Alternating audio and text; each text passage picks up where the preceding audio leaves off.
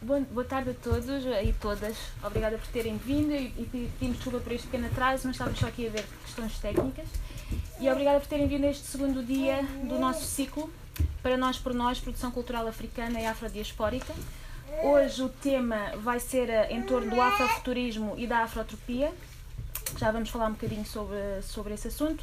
Também muito à luz do que é feito a partir de Lisboa ou a partir de lisboetas, portugueses, afrodescendentes, daí o nosso, a nossa a composição deste debate e os convidados estão cá hoje. Um, isto, é, este debate de hoje é o segundo e, portanto, há muitos ecos daquilo que foi discutido ontem, que é importante e é interessante, acima de tudo, recuperarmos e continuarmos uma discussão de uma forma transversal. Este ciclo um, é realizado em torno de um, uma plataforma digital das artes uh, das artes da, da diáspora e das artes africanas, que se chama Arte África. E é uma plataforma que uh, faz uma inventariação e, uma, um mapeamento da produção artística uh, em diferentes países.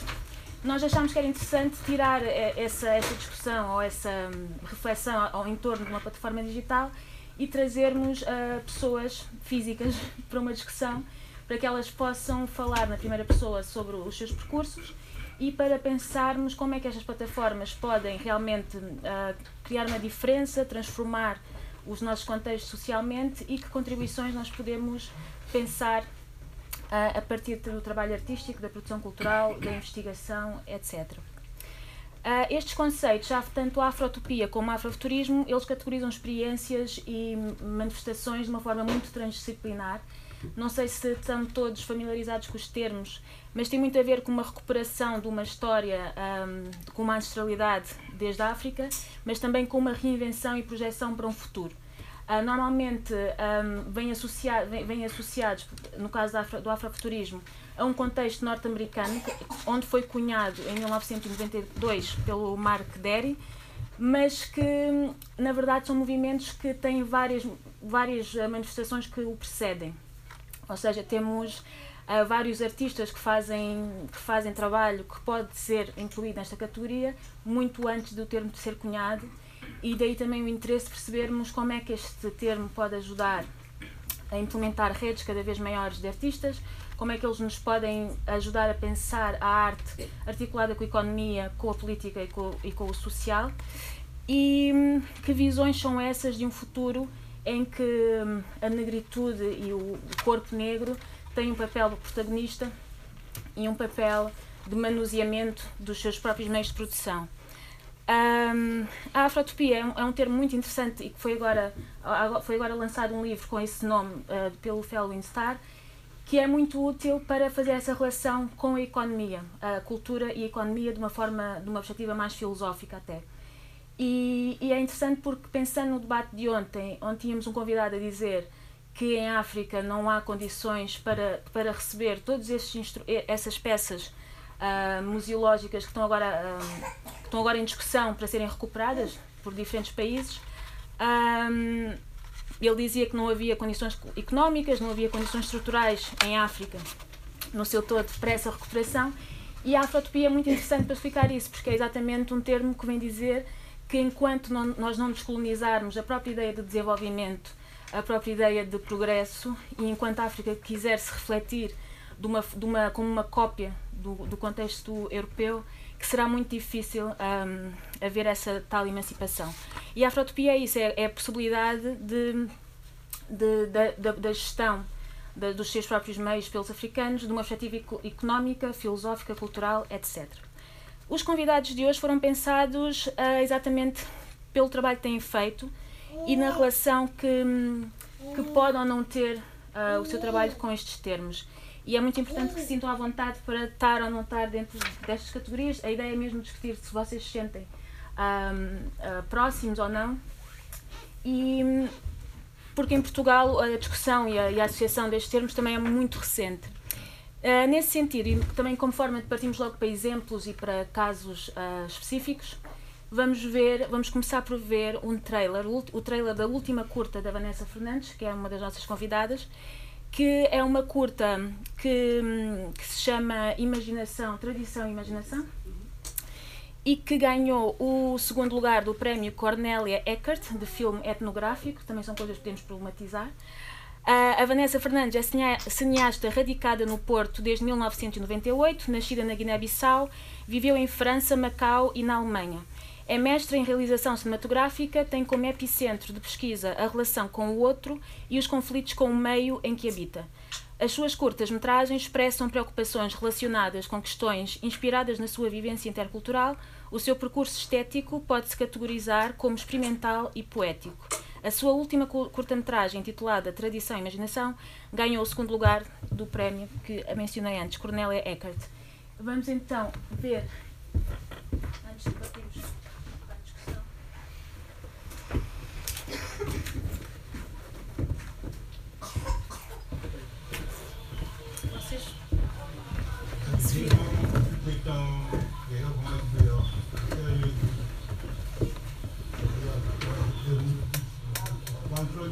ní egbe bóyá kọ́ ọ̀zàgbè ọ̀zàgbè gbé sí ìhọ́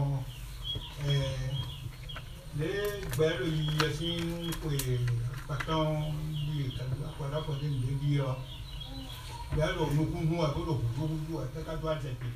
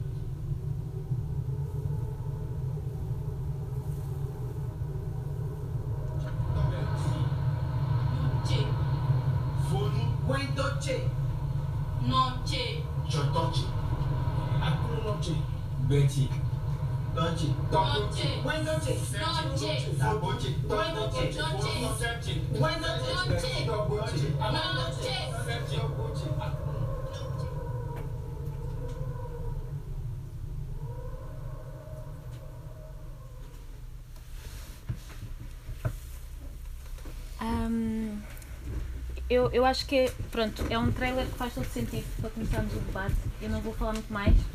A ideia, Vanessa, agora é falar um bocado do teu trabalho, da tua relação com, com estes conceitos e nesta ideia e nas outras ideias para este trabalho. Boa tarde.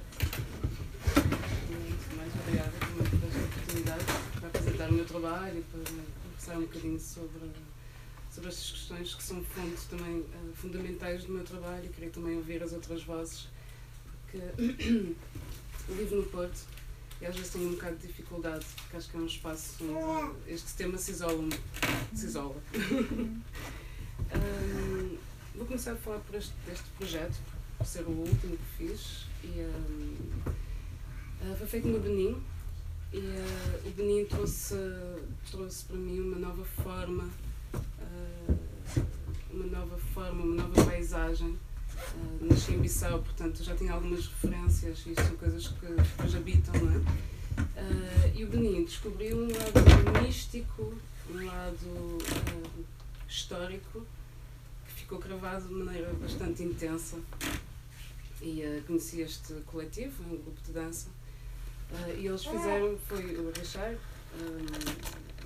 dois dias antes de me ir embora, lembrou-se que podíamos fazer qualquer coisa juntos. Uh, e eram tantos os temas, não é? ele fez-me assim uma lista de temas que ele queria falar, uh, que de repente estive ali a fazer um brainstorming uh, e a ideia, isto é um trailer para fazermos uma longa-metragem no futuro. Um, juntando o lado que para eles era fundamental, era uma desmistificação do voodoo, uh, uma necessidade minha de me reenraizar e de encontrar também noutro espaço que não tivesse a ver com o Bissau, mas a minha maneira como viajo à África. Que depois para eles também foi muito interessante eles dizer que era de Bissau e havia automaticamente uma pontos comuns né, no- nos diálogos que fomos criando para, para criar esta, este trailer. Ahm, e depois havia a questão histórica, que dos sítios que conheço em África aqui foram flagrantes, que é a questão da escravatura. E, eh, e o IDA é, é tão presente que quase que se sente. Eu estou a falar nisto, estou-me a sentir arrepiada. Eh, que quase que se sente um movimento, um movimento, um rasto, há, há ali uma presença, um fantasma que é constante. E, ehm, e o discurso, a entrevista que eu fiz a estes senhores, ehm, que, que pronto, aparece na cortometragem, ele fala exatamente sobre esta relação com, com o branco e que ele vai reivindicar e vai pedir para que aquilo que lhes foi roubado que regresse à terra. E, mi- e esta questão do meu trabalho é assim um bocado de peso porque acho que na maneira como a pessoa se vai tentando identificar em países dos quais quase nunca habitou, é? Eu vivi em Bissau, mas passado um ano ah, vim-me embora e, ah, e cresci, vivi França, vivi a Europa e aliás a China também, não é? E claro, isto também junta-se a uma série de diálogos que depois, entretanto, venho, venho trazendo para a tela. Ah, mas o, o fundamental era ir buscar estas referências que eram familiares, que eram. e são ausências também, não é? E. hum, Tradição e Imaginação, para mim, foi um título que, que veio do, do Richard. Ah, resisti um bocadinho, mas depois percebi onde é que eu queria chegar, que é esta questão do imaginário.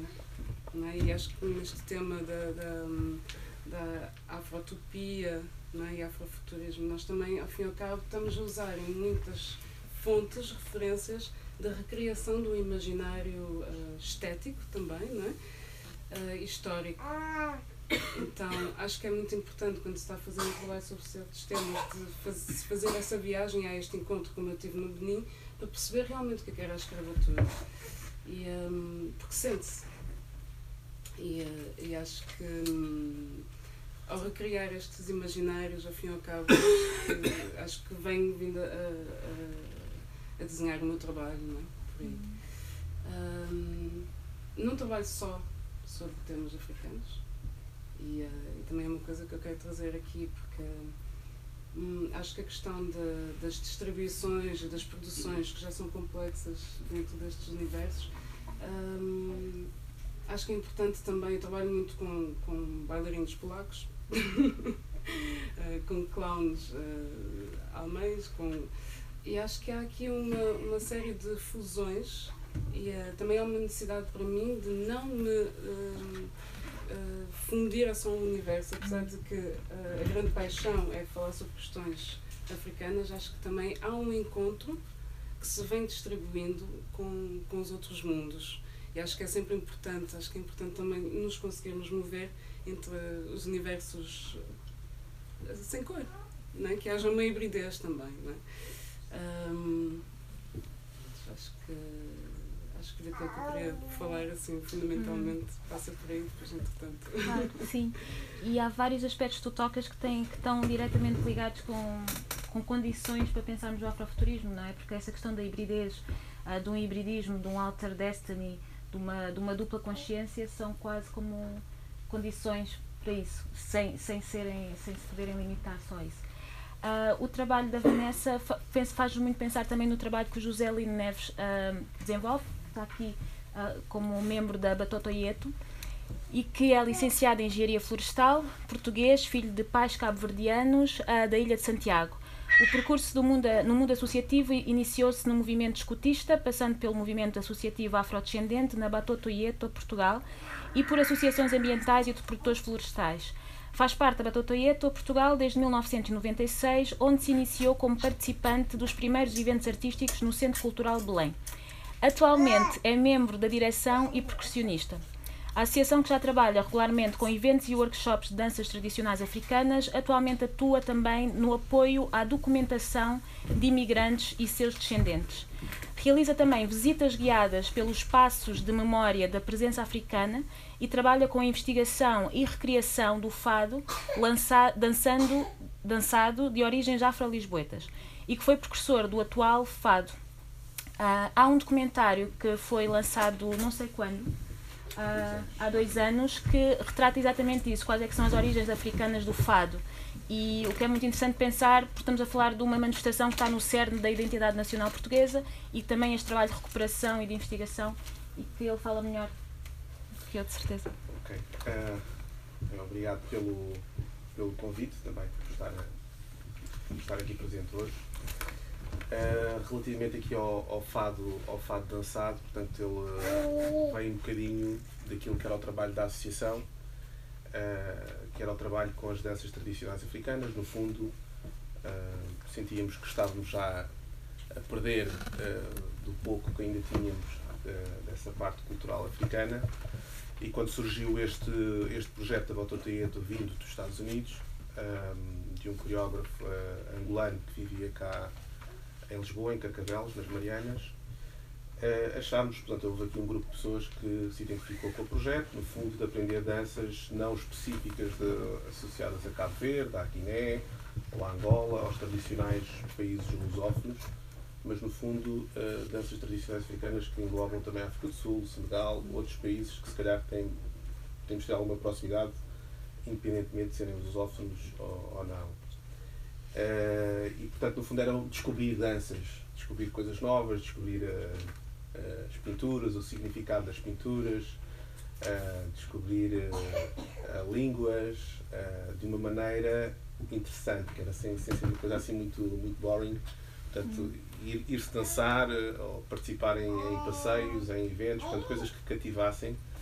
E, portanto, e tem funcionado, tem, tem, tem cativado, tem cativado algumas pessoas, as viagens internacionais, podermos estar uh, com, com, alguns artistas internacionais dos Estados Unidos ou noutros países. Tudo isso ajudou um bocadinho aqui a, a alimentar esse, esse interesse. Pronto, as coisas foram evoluindo, fomos, fomos uh, ganhando alguns quilos da dança, envelhecendo um pouco uh, e, e continuado sempre a, a, passar este testemunho, no fundo, aos, aos, aos mais novos. E, e, a passagem desse testemunho, no fundo, nós andamos sempre a, a, estudar as danças tradicionais e se calhar chegou uma altura que uh, será que há danças tradicionais africanas cá, cá em Portugal? Uh, será que há alguma coisa? Já, já, já fomos ouvindo alguns zunzuns, em Cabo Verde fala-se do Colar São João ser uma das, uma das danças originais do fado, fomos ouvindo sempre assim alguns comentários, não é uma coisa nova, não é, não é uma descoberta eh, nova.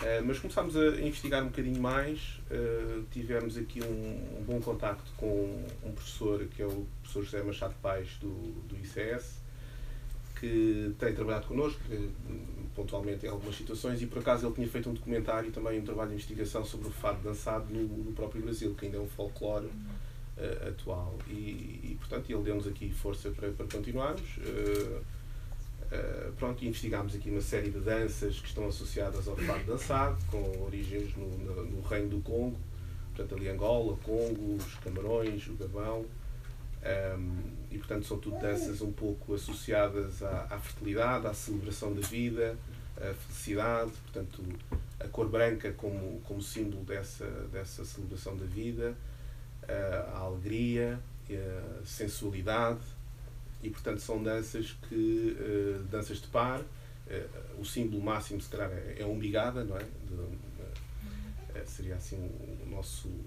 a imagem mais icónica do fado dançado. E depois esse fado dançado portanto foi viajando entre entre Angola Cabo Verde onde se onde se paravam os barcos também em Santo Tomé Lisboa e o Brasil. Portanto é um bocadinho este triângulo entre as Américas Portugal e, e a África é, é uma história, no fundo, parecida à do tango, que tem as mesmas origens, à do flamenco, portanto, são, são aqui estas danças híbridas, não é?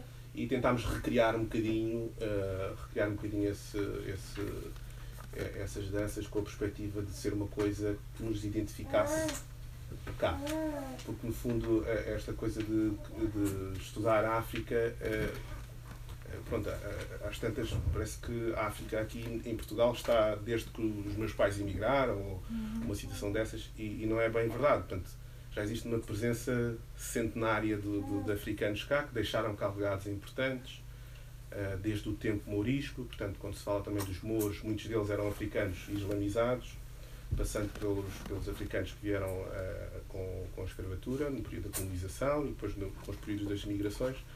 Portanto, no fundo, era um bocadinho ser, ser algo que simbolizasse esta presença mais, mais antiga uh, e, e há há várias manifestações para, para além desta, mas foi bastante interessante e tivemos aqui algumas atuações engraçadas.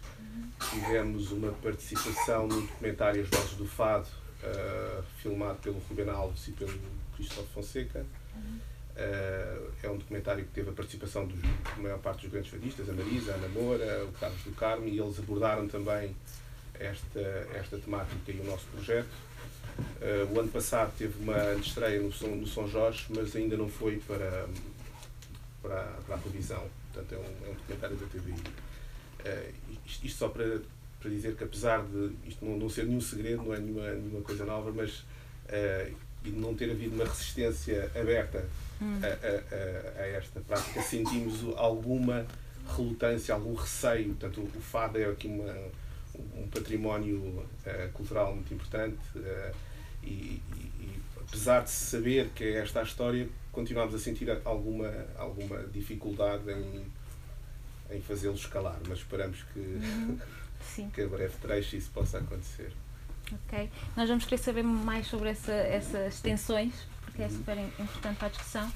Um, e o, o, que me faz pensar muito sobre essa articulação entre arte e academia e movimentos sociais, porque realmente são essas pontes que nós queremos criar também com este ciclo, porque está mais do provado com os exemplos daqui que hum, a arte também tem esse papel de educar o nosso olhar e descolonizar o nosso olhar e em articulação com trabalho científico e trabalho um, e como trabalho que faz Ana Balão de Oliveira. Isto para, para fazer uh, a fonte.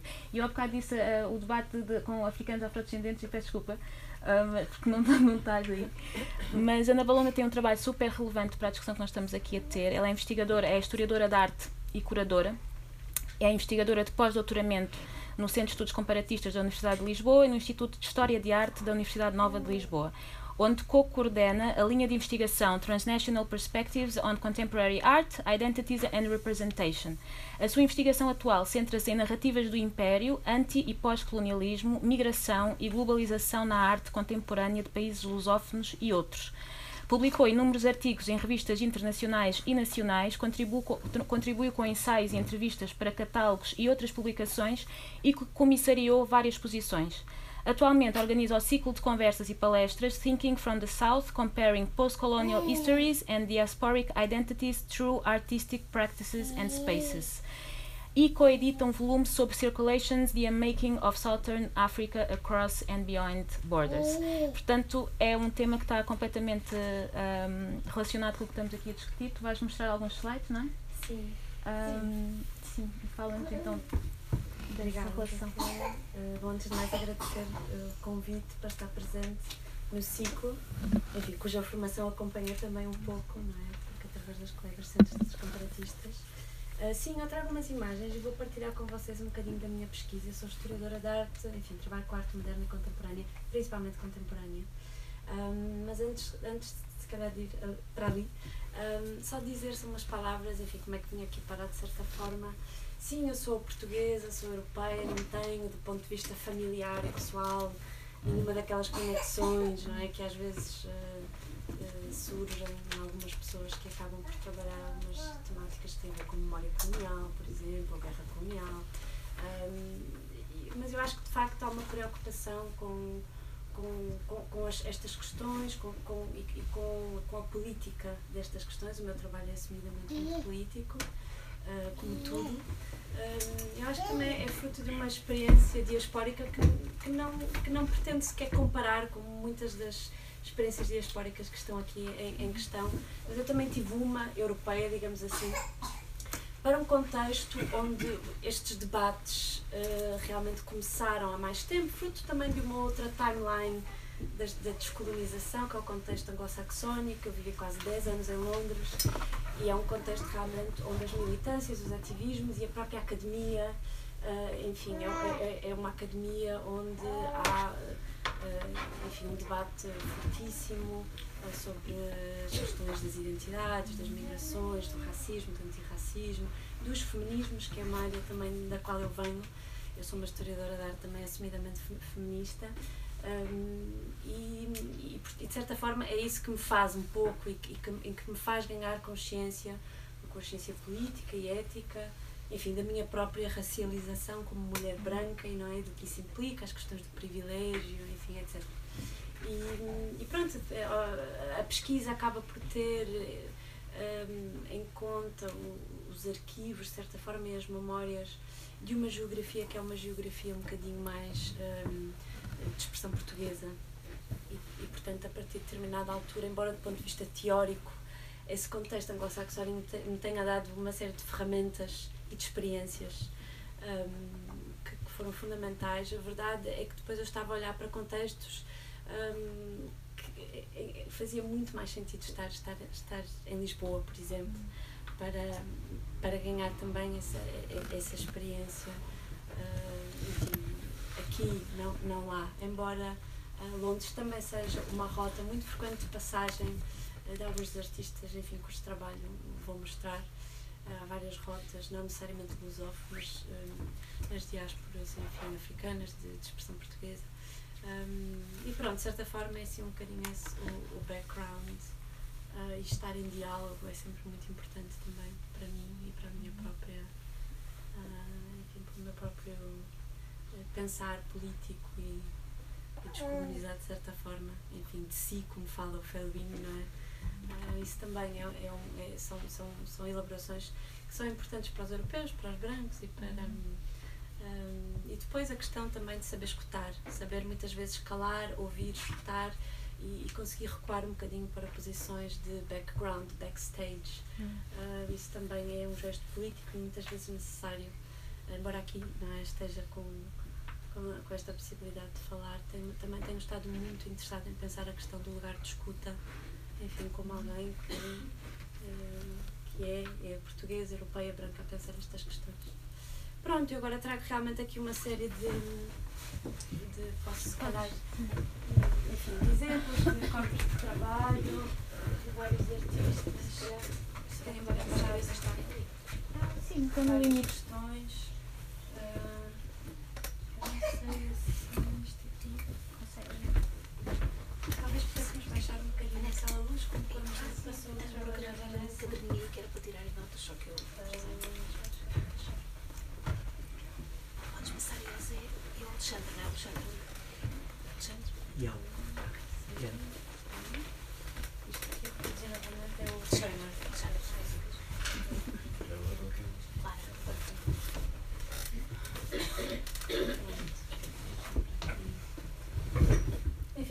aqui apenas alguns exemplos e é importante dizer que esta seleção é uma seleção, enfim, selecionar é sempre um trabalho, é sempre um trabalho muito difícil. Eu também tenho, embora seja historiadora de arte e trabalho mais na academia, ou seja, o meu método de certa forma é mais escrita, eu também faço alguma curadoria de espaços museológicos e galerísticos e, e, portanto, esta questão da seleção é, é, é, importante, é também igualmente política.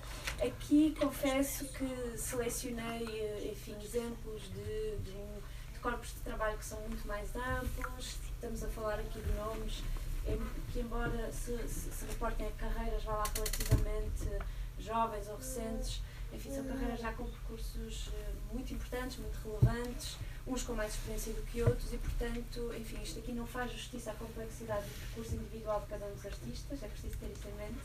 São apenas, assim, algumas pistas e, enfim, para abrir um bocadinho a discussão. Então, enfim, trago o trabalho de uh, artistas, mulheres e homens, essencialmente um, de contextos eh, do contexto português, eh, com ascendência angolana, cabo-verdiana, eh, moçambicana, mas também artistas que de facto nasceram no continente, nasceram em Angola, nasceram em Moçambique, hum, enfim, Cabo Verde, Guiné-Bissau, São Tomé, se bem que a minha pesquisa se tem centrado até à data um pouco mais no contexto angolano e moçambicano, eh, e que, eh, por vários motivos, que têm a ver também com as características específicas das histórias de cada um destes países, que são todas elas muito específicas e complexas, acabaram por eh, sair.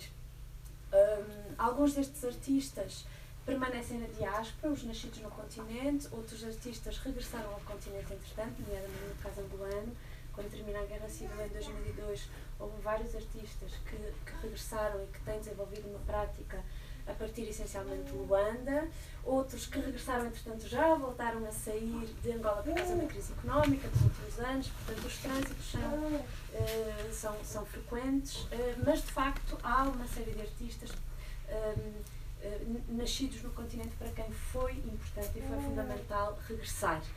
Apesar do regresso, não deixam de ser, não deixam de ter uma prática muito alimentada pela experiência, nomeadamente eh, na formação nas escolas de arte em vários sítios. Alguns artistas formaram-se no Brasil, muitos na Europa, de facto, em Londres, na Holanda, em Lisboa, eh, na Alemanha, outros passaram pelos Estados Unidos, enfim, são vários, vários os percursos. Eh, e isso depois tem impacto, esse tipo de formação um, tem impacto nos meios artísticos que escolhem. De facto, a prática destes jovens artistas é uma prática cujos, cujos meios incidem, um, incidem essencialmente uh, naquilo que, que, se vai encontrar nos circuitos globais da arte contemporânea, nas bienais, um, enfim, uh, de uma forma geral, do ponto de vista internacional, hoje em dia, a performance, a fotografia, o vídeo, numa, numa linha bem conceitual, neoconceitual. Eh, e depois a, a, a, politics, de certa forma, ela entra também, não é, no, no, nos contextos e nas questões que vão ser trabalhadas a partir destes meios bem, bem elásticos, bem flexíveis. É também de dizer que muitos destes artistas combinam todos estes meios, trabalham com instalação, fazem fotografia, performance, etc., para a câmara, ao vivo, portanto há uma série de, de práticas. Temos aqui exemplo de mulheres artistas que com percursos diaspóricos muito muito dispares, que é a Zua, Rodrigues, nascidas em Angola, que é a Zua formou-se na Holanda, voltou, uh, voltou a Angola, a Lida Rodrigues permanece em Londres, a Eurídice é uma artista moçambicana que se formou na África do Sul, muito marcada, nomeadamente do ponto de vista de uma politização e, e, e, e, do, e, do feminismo e da preocupação pelo feminismo negro, muito marcada pela experiência um, sul-africana.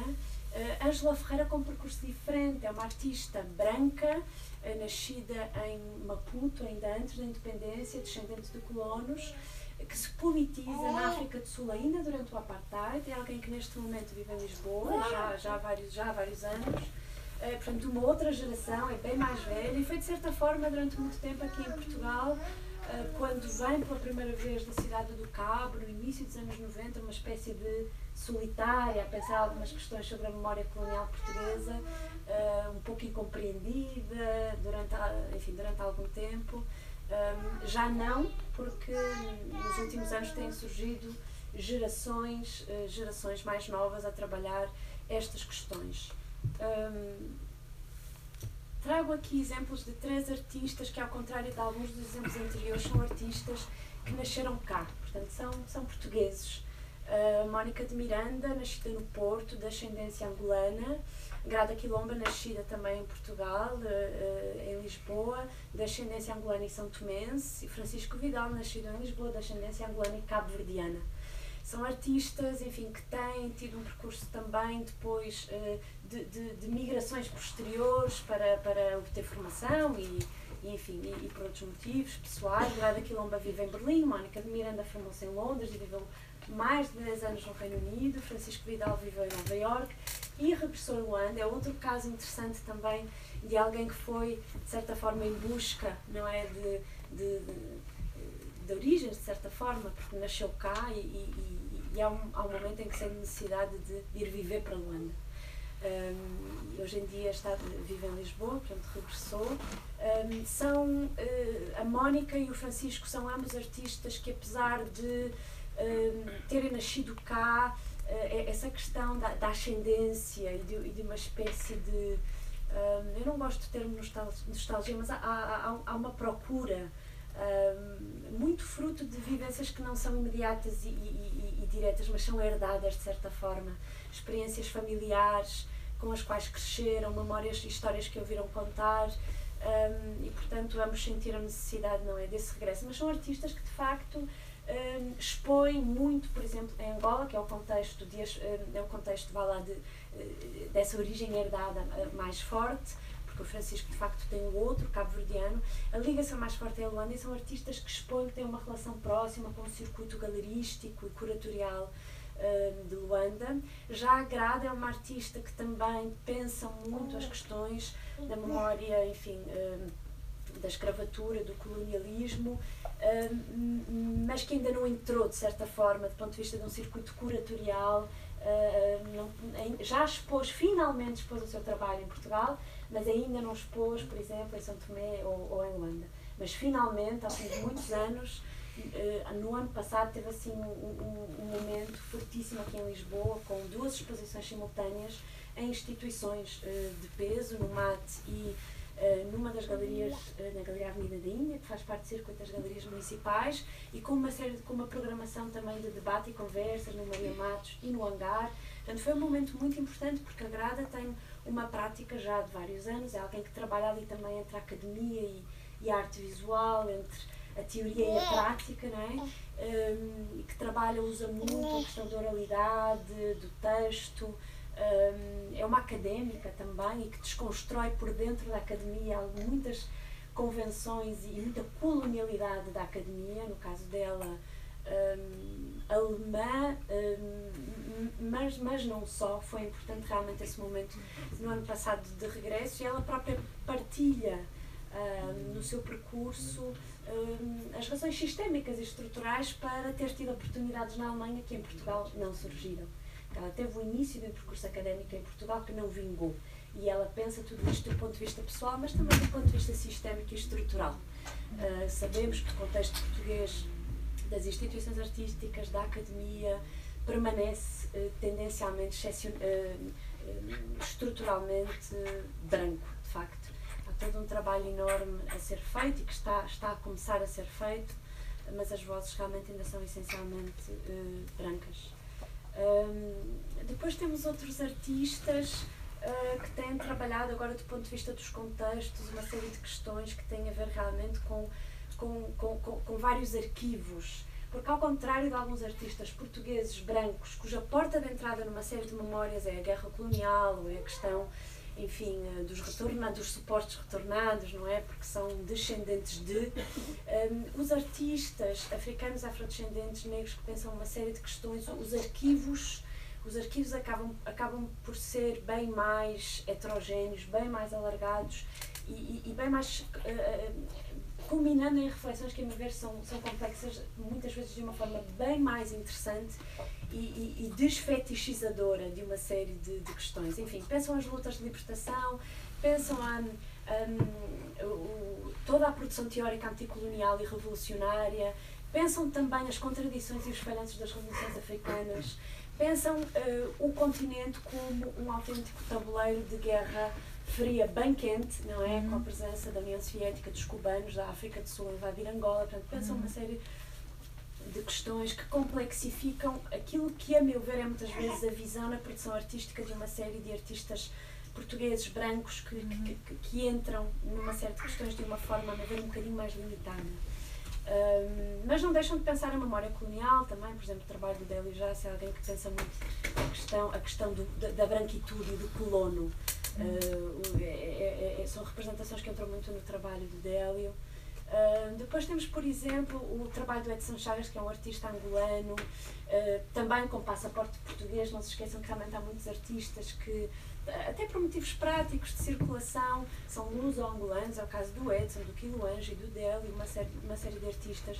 O, o, o trabalho do Edson é um trabalho que tem pensado um, uma série de questões um pouco mais recentes, digamos assim. Tem pensado o momento, enfim, a partir do momento do fim das revoluções marxistas-leninistas em, em, em, no continente, um momento de liberalização económica e, e, e de abertura do multipartidarismo, digamos assim, mas com uma perspectiva crítica em relação às sociedades de consumo baseadas na importação do modelo neoliberal e, e com características neocoloniais no continente mas complexificando um pouco a questão ao introduzir também a, a presença enfim, de, de, de, de outros, um, um, de outros capitalismos que nós sabemos que, entretanto, têm ganho uma, um, um, peso forte no continente e não só, como é o caso da presença chinesa. Ele também pensa muito essa questão e, e, e a presença hum, das comunidades e, e, dos, e dos símbolos e das representações simbólicas nas paisagens urbanas e sociais do, do país.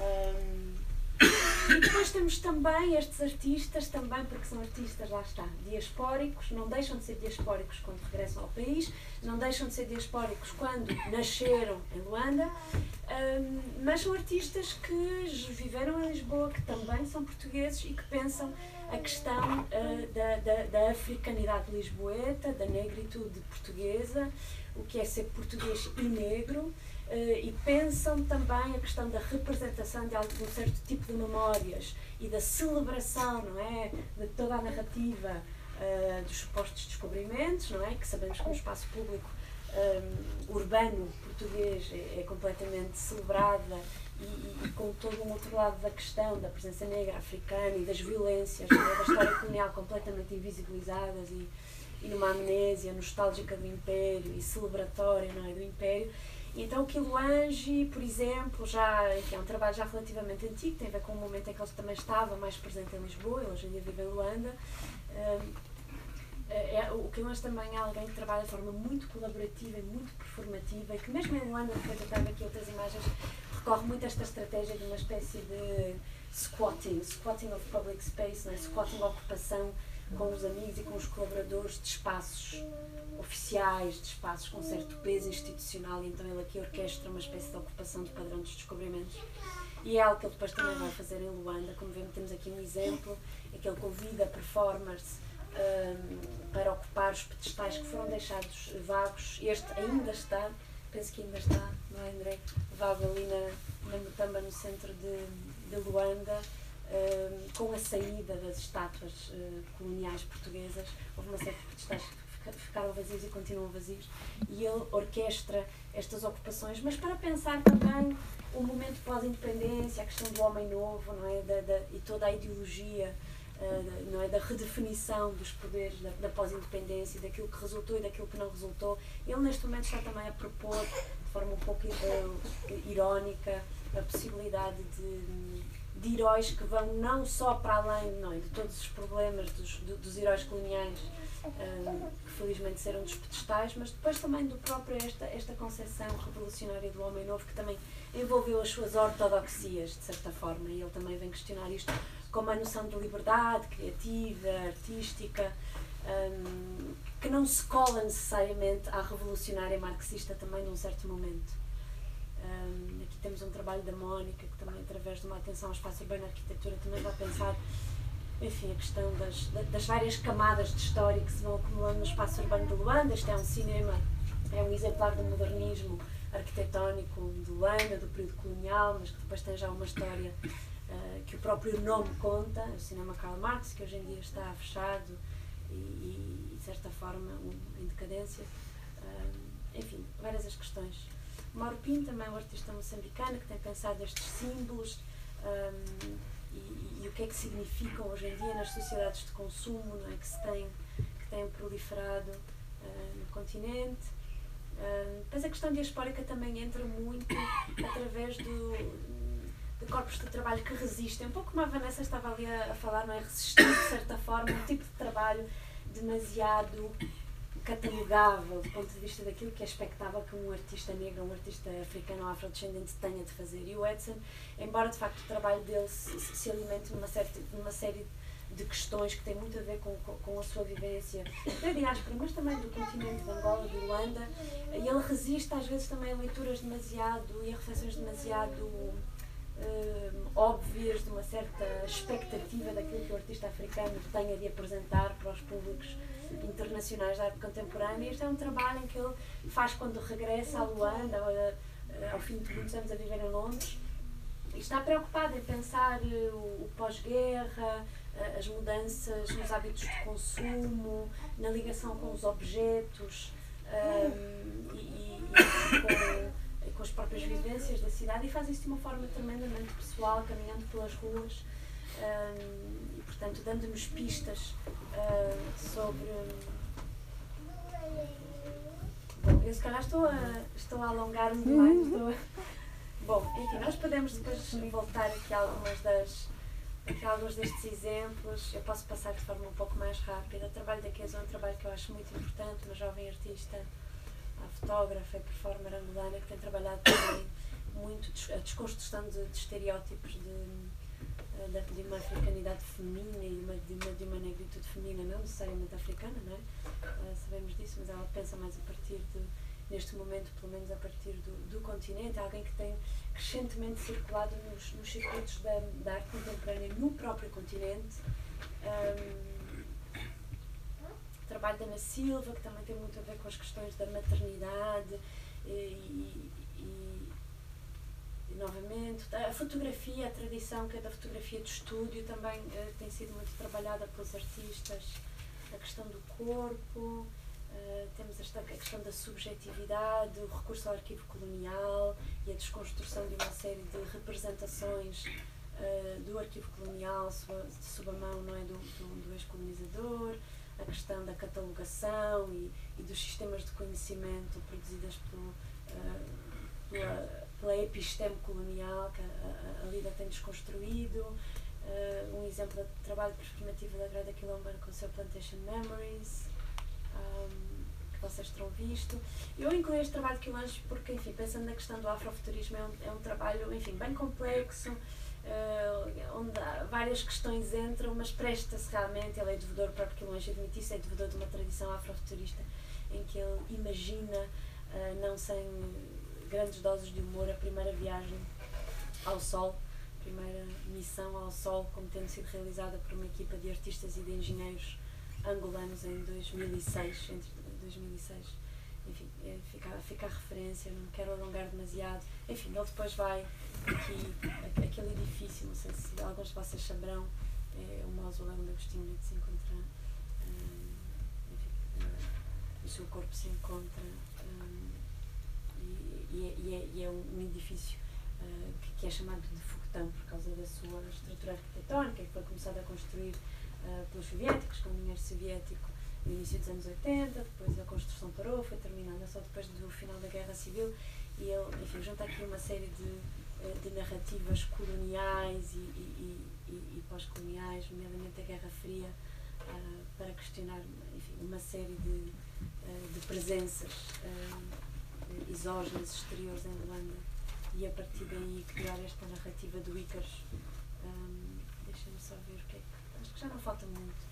Trouxe aqui mais uns exemplos de, da Keizua, que eu acho que o trabalho performativo e a questão do corpo. Portanto, este exemplo é um exemplo que trabalha em, alguma, algumas linhas, enfim, de, de um certo afrofuturismo, uma certa sci-fi, ficção científica, através da, da, da, da porta de entrada mais arquitetónica do espaço urbano e o trabalho daqui, uh, estes exemplos acabam por uh, elaborar um bocadinho algumas das tradições do afrofuturismo mais na, através da, da linguagem do corpo, da performance e, de, e desta noção, não é? De, trabalha, toca ali nesta noção do, de, do, do, do alien, apropria esta, esta noção do alien para, uh, para criticar, não é?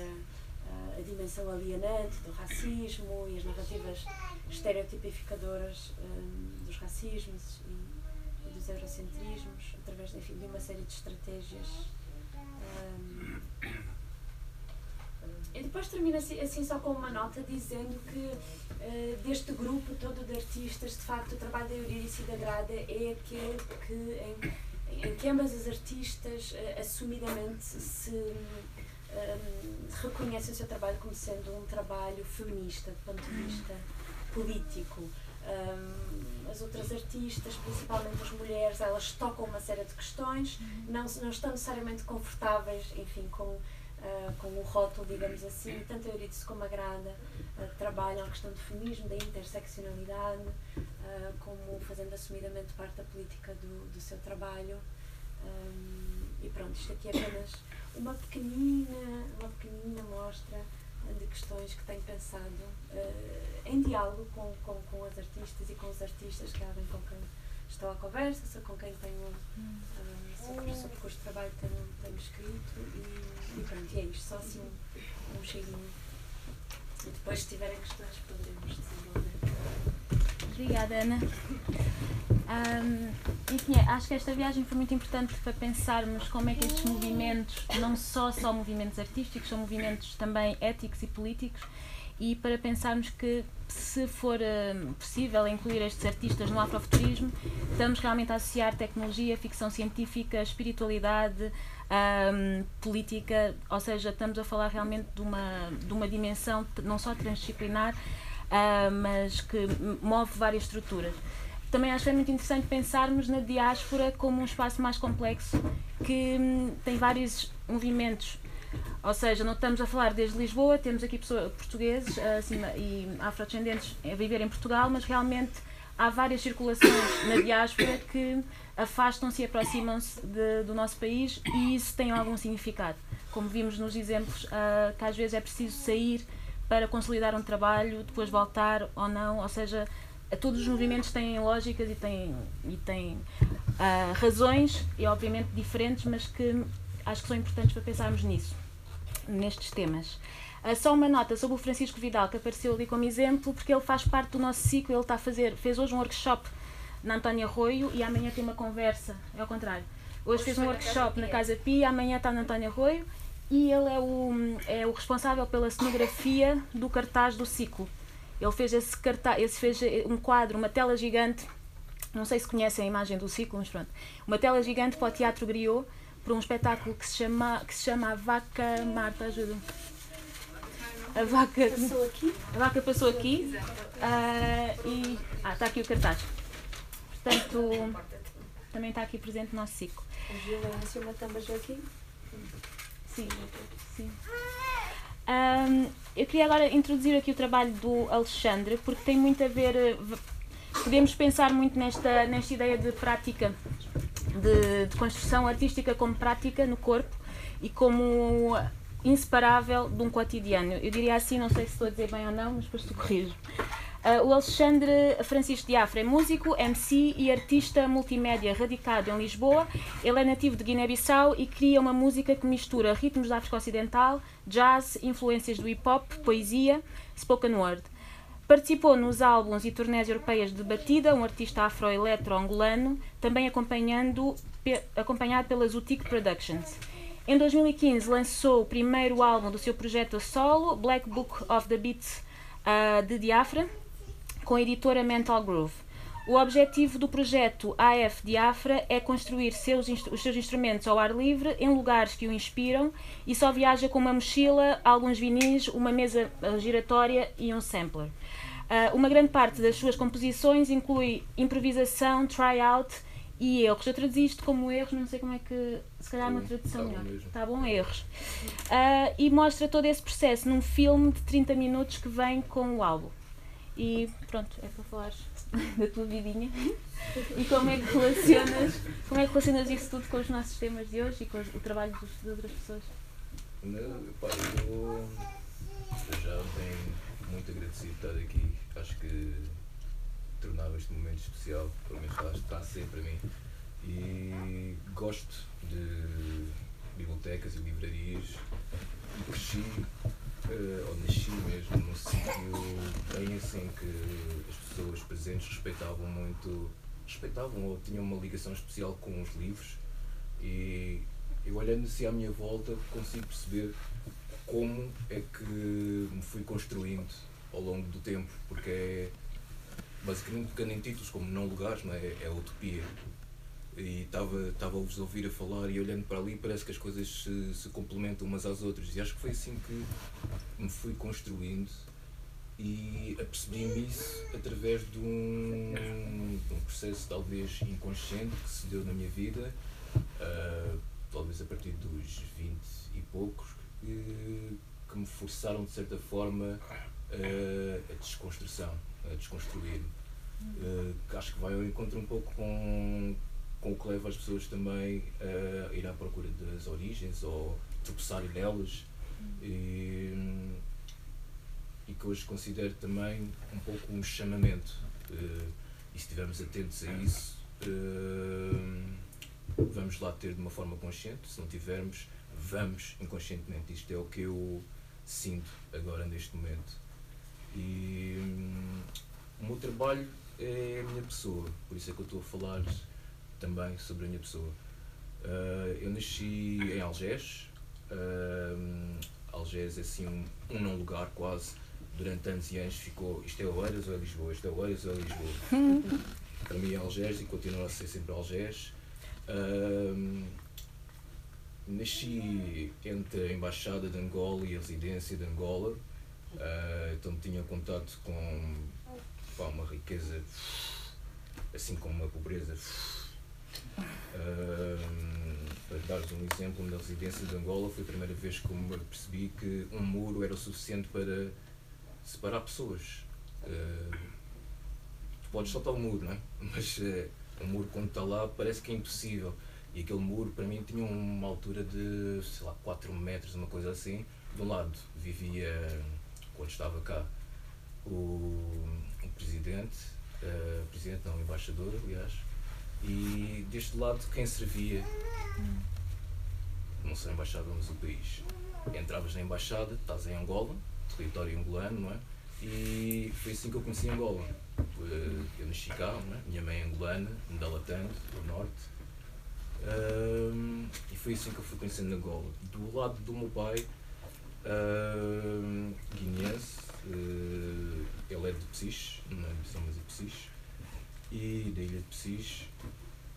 E o que estava bem mais próximo e que fui conhecendo também é Algés foi Gato Preto, que já não existe hoje, uh, um gueto. E Santo António dos Cavaleiros, que ainda existe, mas também de outra forma as coisas transformam-se, não é?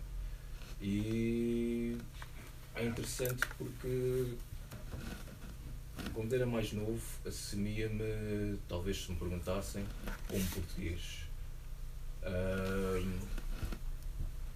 e nunca me vi, isto é uma curiosidade, nunca me vi como preto. A pessoa que me disse que eu era preto foi a minha mãe. E isto acontece num momento engraçado, que estamos na praça, em Algés, uh, onde é agora o terminal das, das, dos transportes, das caminhonetas, uh, fazia-se sempre uma, uma praça. E eu um dia estou com a minha mãe na praça e reparo que há lá um menino preto e digo à minha mãe, mãe, olha ali um preto. E a minha mãe disse, então mas tu és o quê? E eu fiquei naquela. Isto é que eu tenho na. talvez na minha imaginação, na memória de, de Canuco. Talvez as coisas não tenham acontecido bem assim, mas isto foi o que ficou. E foi a primeira vez que eu percebi, porque para mim preto não era uma questão de cor. Não é? Tinha um bocado mais a ver com a tua condição social. E para mim aquela era uma pessoa que eu estava habituado a ver no gato preto. Uh, a mãe era uma pessoa que eu estava habituado, a ver também no, no gato preto ou então do outro lado do muro, uh, na embaixada. Então a minha associação não é aquela coisa toda uh, preto era alguém que vivia de uma certa forma e não alguém que aparentava ser de uma forma. Uh, e é isto que tem vindo a alimentar o, o que faço hoje, que nem sei bem o que é, mas sei que tem muito a ver com, com procura e encontros como estes. E acho que passa por me partilhar neste momento e também estar aberto a aprender e ouvir. Um, e é isto que eu tento inspirar para as pessoas quando têm contato com o meu trabalho. Um, eu sinto muito autobiográfico, mas a certa altura senti também que aquilo que é autobiográfico fala muito sobre todos. Uh, então acaba por ser uh, a minha história, mas é uma história sobre uh, o que é ser humano também. E como eu percebo também neste encontro e com os trabalhos que eu já ouvi e vi até agora, e com as pessoas também que já conheço e até o próprio nome deste, desta livraria, sinto que estamos nesse lugar de utopia. Eu não sinto que haveria hoje um Alexandre, e é engraçado porque Alexandre é um nome que eu assumo só a partir de 2003, porque para mim Alexandre sempre foi uma coisa muito europeia. O meu nome é Alexandre Francisco. Uh, tive muitas vezes a reação de, oh, afinal ele é branco, porque ouvia-me falar ao telefone, uma coisa assim, então mas o homem não tem sotaque. E eu sou de 80, não é? Eu, a minha parte do pessoal de 80, com a minha tez, tinha sotaque. Só que eu nasci, tenho uma frase que é, eu nasci numa mansão como filho do caseiro. Eden era o jardim e o meu pai o jardineiro. Porque eu nasço mesmo num, num sítio, foi onde o meu pai também viveu aqui em, em Algés também, mas onde o meu pai viveu aqui em Portugal durante muito tempo, foi acolhido por uma família, uh, pode-se dizer uh, aristocrata, Uh, tinha biblioteca, tinha livros a mesmo. Pá, tropeçava nos livros, havia isso, muitos espaços, um enorme jardim. Para mim, aquilo era mesmo o paraíso. Eden era o jardim, o meu pai jardineiro, porque o meu pai trabalhava lá, tratava das plantas e ele julgava que aquilo era tudo meu. Uh, até me perceber que tinha um canto ali que era a casa do caseiro. Uh, e é engraçado porque esta família também tem uma, um, um espaço na sociedade portuguesa até hoje. Tem nomes com o nome, de, o apelido, não é? Uh, e isto deu-me, deu-me uh, acho eu, uh, espaço para ser alguém que tivesse alguém também para partilhar através da, da arte. Uhum. E tu se calhar sabes melhor do que toda a gente aqui que eu começo também com uma parte mais musical e através dessa parte musical eu fui abrindo o espaço para outras vertentes. Uh, a primeira que me chama mais a atenção é a visual. Uh, eu sempre gostei muito de, de, escrever, mas sempre gostei mais de desenhar letras. E sempre que eu escrevo, ainda é com a intuição de pintar cenários. Uh, faço logo filmes na cabeça, é uma coisa o que vem, tem tudo, tem tudo ali, é uma vida para além das letras. E as letras sempre foi aquilo que também me afastou. Eu nasci perto disto, mas eu li muito pouco, sempre. E aqueles livros que eu leio do princípio ao fim são raros. Para mim são especiais e são aqueles que eu retorno a eles muitas vezes também. Uh, que são para mim a minha família, porque os autores também refletem um pouco daquilo que, que eu sinto como, como pessoa. Uh, e acho que é engraçado também dar alguns exemplos, porque nenhum destes autores é, afrodescendente ou ascendente, por exemplo, o Agostinho Silva foi assim, uma, uma, uma pessoa que, que eu encontrei que falou de mim. Fernando Pessoa, a certa altura, na escola, nunca me disse nada, mas a partir do momento que eu saio da escola e começo a procurar outras coisas, começa a falar comigo.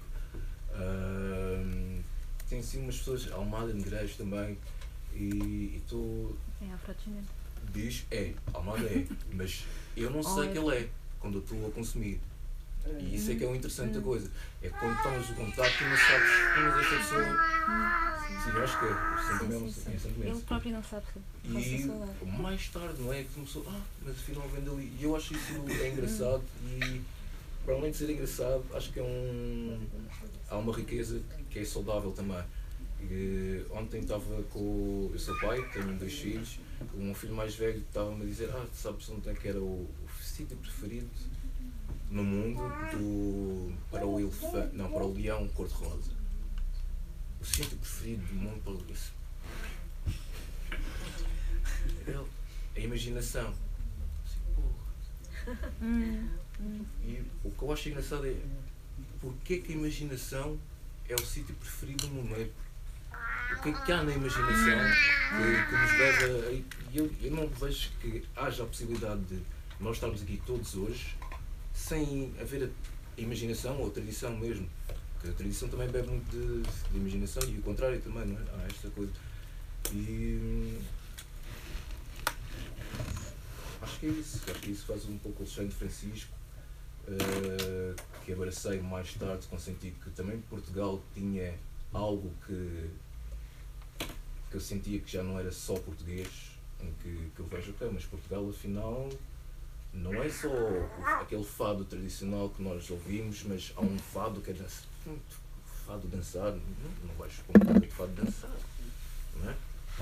Apanhas um pirafo, choras, não é? botas cá para fora a coisa, mas normalmente isso é, é aquela coisa que não começa a ver pouco, mas Portugal afinal falaste há bocado que há uma relação com a África centenária, mas a África sempre esteve cá.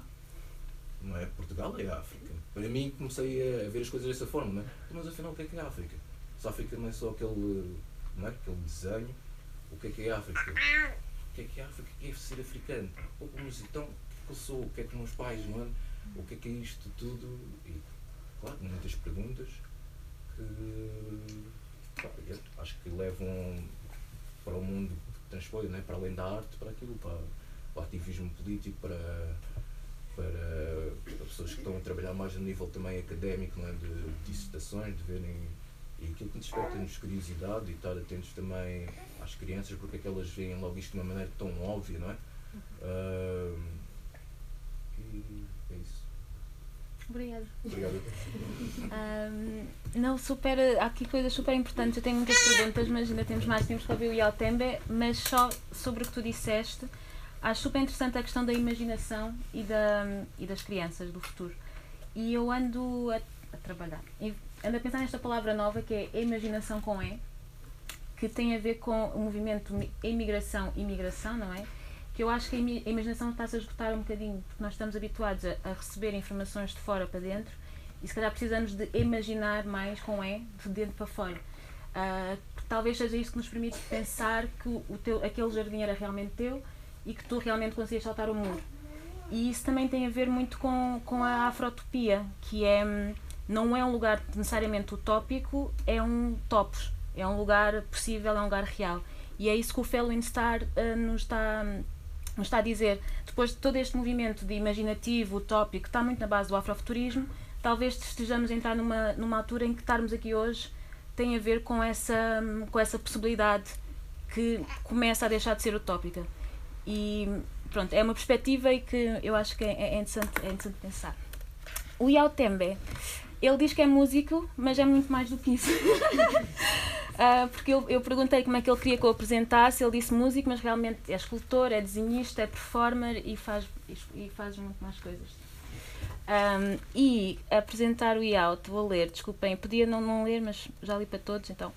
É natural da Suazilândia, há vários anos residente em Portugal, tem vindo a desenvolver um trabalho caracterizado pela exploração dos conceitos de transitoriedade e fragilidade num processo que tem cruzado várias áreas de criação, artes plásticas, vídeo, dança. A música tem sido o maior pretexto para a experimentação em projetos como Gume, Sirius e Zarabatana. Paralelamente, tem colaborado com diversos criadores, como a Marlene Freitas, coreógrafa, Norberto Lobo, músico, Heaven Parker, Música também. músico, uh, Hieroglyphic Bean, Música. músico, entre outros. Desculpem lá, os músicos estão aqui, o Bob está só comigo, porque eu devia saber quem é que são estas pessoas. Uh, e Al, fala-nos de ti e tu também tens coisas que depois queres mostrar, não é? Ah, então, ah, obrigado pelo convite. Ah, nasci na Suazilândia. Os meus pais são de Moçambique África do Sul e eram também migrantes na Suazilândia na altura que eu nasci.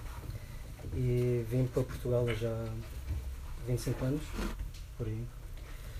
E tenho feito coisas já. Tem a ver com música.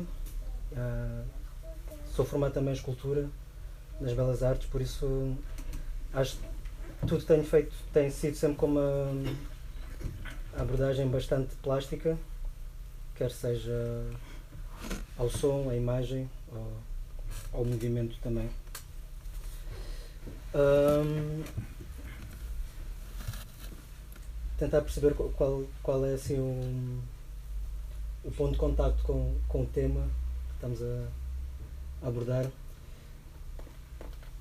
Sinto que, que, hum, todas as memórias que eu tenho ah, de infância que remetem a essa hum, africanidade ah, não são coisas que eu necessariamente ah, expresso através do, da minha criação de forma hum, direta e nunca tive ou não tenho tido essa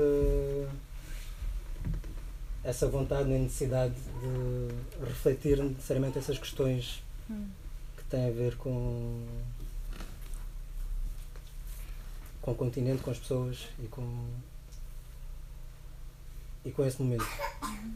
Ah, mas de algum modo essas coisas estão todas implíci- implícitas, nem que seja ah, no tipo de música que eu faço, que tem muito a ver com jazz, com, com free jazz, também o hip hop teve uma, uma influência grande. E hum, se calhar posso-vos mostrar um pouco ah, o que é que tenho feito e pode ser que me ajude também a, a desbloquear A descobrir, a descobrir o que é que tens feito.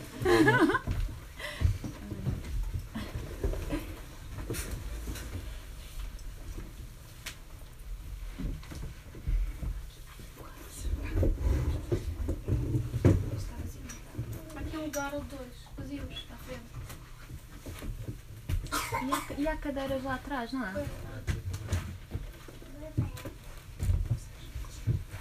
Eu se calhar ah, vou mostrar três exemplos Hum? curtos.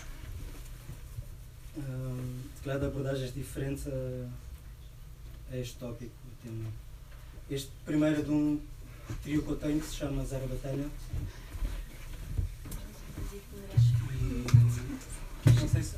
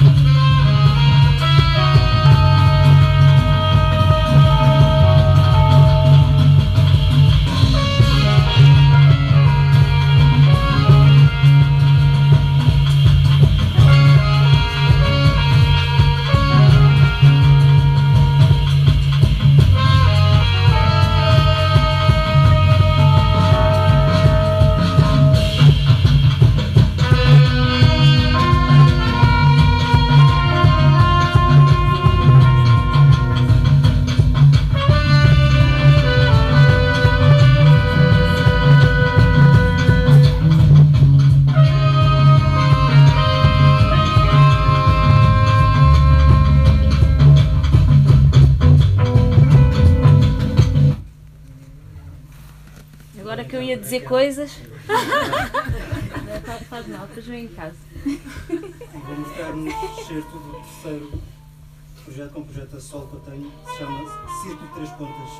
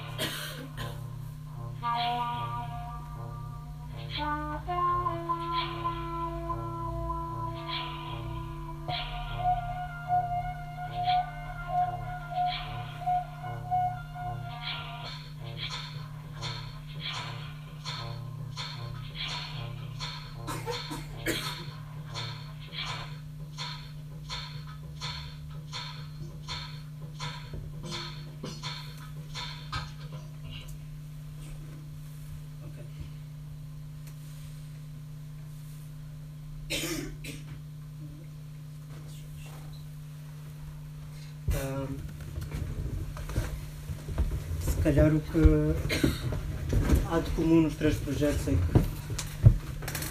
que uso máscara nos três projetos, Ah, que é uma coisa que eu tenho feita já há algum tempo, desde comecei a tocar na, na rua, ou comecei a usar máscara quando, comecei- quando tocava na rua. E hum, o, o primeiro projeto, que é o trio Zarabatana, tem assim uma influência, uh, assim de forma muito direta, tentando resumir, ah, em gravações de campo, ah, ou álbuns de gravações de campo de várias tribos que, é- que há por aí, muito influenciada por uma editora específica dos anos 70, francesa, que se chama Okora, que tem uma coleção de ah, gravações de campo de, de vários sítios. E hum,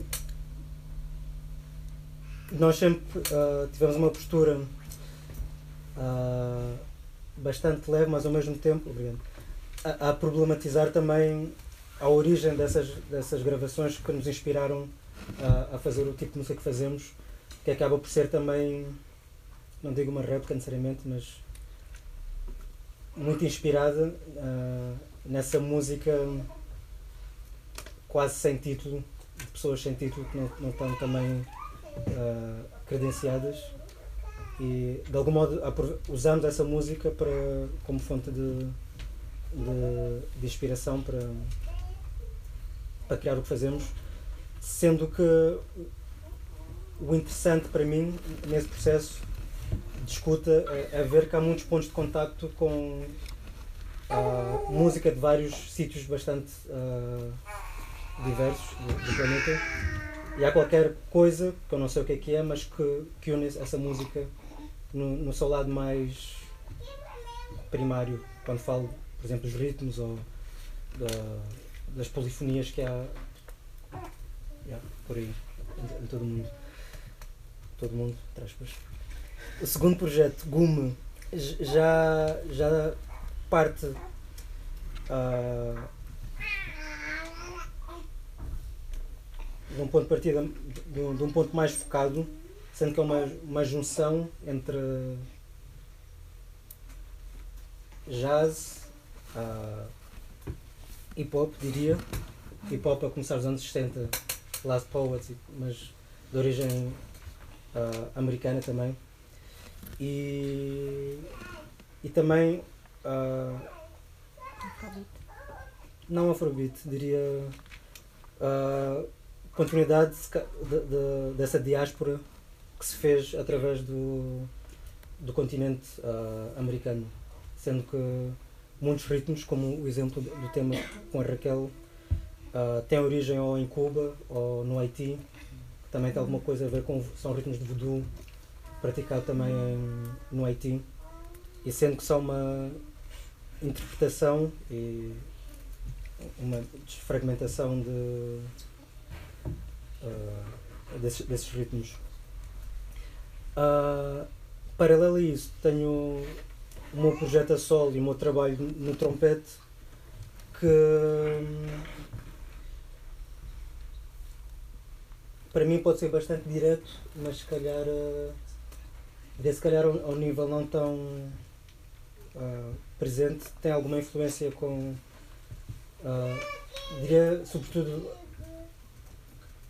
cantos polifónicos que eu associo à África do Sul e a, e a, e a Suazilândia. Uh, através de, de, exploração de harmónicos e coisas referentes ao, ao instrumento que, que, ao meu ver, tem assim uma ligação direta. Mas, a, dito isto tudo, e como já fal, uh, discutimos muitas vezes com, com a Raquel sobre este tema, eu, eu não, não. Nunca senti que o meu trabalho uh, tivesse esse. esse objetivo de. primário de se relacionar com, com a África ou com a negritude. Uhum. Uh, obviamente está tá implícito, mas acima de tudo entendo a minha criação, se, se eu posso dizer isso, como uma forma de libertação pessoal. E acho que um pouco também como disseste que quando, quando trabalha quando trabalhamos sobre nós mesmos acabamos também por contaminar quem está à nossa volta. Hum. e pessoalmente sinto que isso ah, tem sido a forma mais ah, honesta para mim de trabalhar de olhar para dentro trabalhar a, a partir do, do que eu do que eu sei ou que não sei e convidar a quem quer que esteja ao meu lado para, para espreitar se, se, se quiser ou não mas espreitar. espreitar Desculpa. mas é, acho que é isso assim resumidamente Sim? Obrigada. Ah, obrigada a todos, na verdade, por terem vindo, por terem partilhado coisas tão de dentro. E, e acho que para abrir o debate, nós temos mais ou menos meia hora, atrasámos um bocado, por isso podemos, se quiserem, ficar um bocadinho mais. Eu tenho muitas perguntas, mas falei muito entre, entre as comunicações, então vou-me guardar. Ah, mas vou só fazer uma pergunta para a mesa. Não vou fazer muitas e não tenho que responder a todos, respondo só quem quiser tem muito a ver com o que o Ial está a dizer sobre hum, não ter a partir dessa essa procura de se incluir numa certa categoria. E queria perguntar-vos qual é que vocês acham que pode ser a utilidade deste tipo de, de categorizações, como afrofuturismo, afrotopia, etc. Ah, tendo, hum, tendo em mente que não têm que, obviamente, escoar ou a limitar o vosso trabalho só a essa categoria, mas que possibilidades é que ela dá em termos de redes maiores internacionais, em termos de projeção um trabalho, em termos de politizar ou pensar eticamente naquilo que vocês fazem, ah, porque hum, estava a pensar na Eugénia Mussa, que falou ontem, e era um discurso muito próximo do Iau, que tem a ver com o trabalho dela como pintora. Ah, é um trabalho muito pessoal e que para ela o mais importante é ser honesta e fazer um trabalho focado Uh, mas que não deixa de ser um, uma atitude política, não é? Porque o, o, pessoal é política e que só sobreviveres e conseguires te manter no meio já é uma, uma resistência, já é um, um ato político. Uh, então, nessa, nessa linha, queria perceber se vocês veem alguma utilidade uh, e se acham que tem aqui um, há aqui um caráter emancipatório nestas categorias e como é que vocês dialogam com isso. Um, Estás vinha no comboio vim a pensar nisso. uh, a questão das categorias, acho que no mundo artístico tem sempre dois lados, não é? Por um lado, acho que um, vai trazer um tema que é a visibilidade de um, de um, do universo artístico africano que também esteve sempre, se calhar, marginalizado dentro de. Estamos a falar de instituições grandes, principalmente, não é? Que, que não abrem muito acesso um, a, a determinado tipo de, de, linguagem. Se calhar agora também um, isto vem mudar também com hum, a produção. Acho que é um trabalho de produção que está a ser feito dentro de um tema que começou a estar um bocado em, mo em vou dizer, moda, voga, e que, que acho que também por vezes também há esse risco, pode criar um risco porque cria uma linha e códigos uh, artísticos, depois uh, pronto, acho que vai faltar um, um bocado de, de libertação de, de linguagens e de, de espontaneidade no, nos processos criativos. Isto porquê? Porque elas vão coar dentro de uma filtragem que acho que tem a ver com uh, os projetos que estão a ser financiados por instituições isto vem, tem a ver com, com, com o círculo também de, económico, artístico, não é?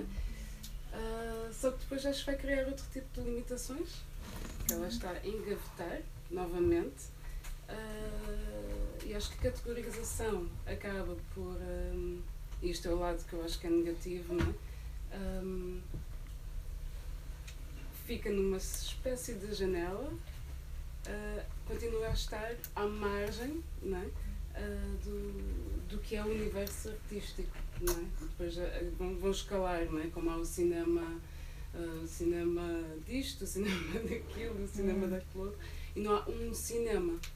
O, o cano está Exatamente, claro. Hum. E poderia haver uma fonte e não estarmos sempre a limitar-nos à procura de uma coisa específica. Pronto, portanto, a meu ver, há sempre estes, há estes uh, dois universos não é, que, que podem trazer dentro da categorização. Uh, portanto, sim, eu vinha a pensar nisto, portanto também não, não, não consegui bem mastigar este, este discurso, mas acho que para mim é sim. Uh, muito bem, eu, eu, não, eu não conhecia a palavra afrofuturismo. O, o mais perto disso, se calhar, afropunk já tinha algum contacto. E, e, e afrofuturismo a mim, a mim causa uma aflição. Causa uma aflição pela, pela urgência. Pensar em afrofuturismo. Se calhar o, o presentismo está tão uh, complicado.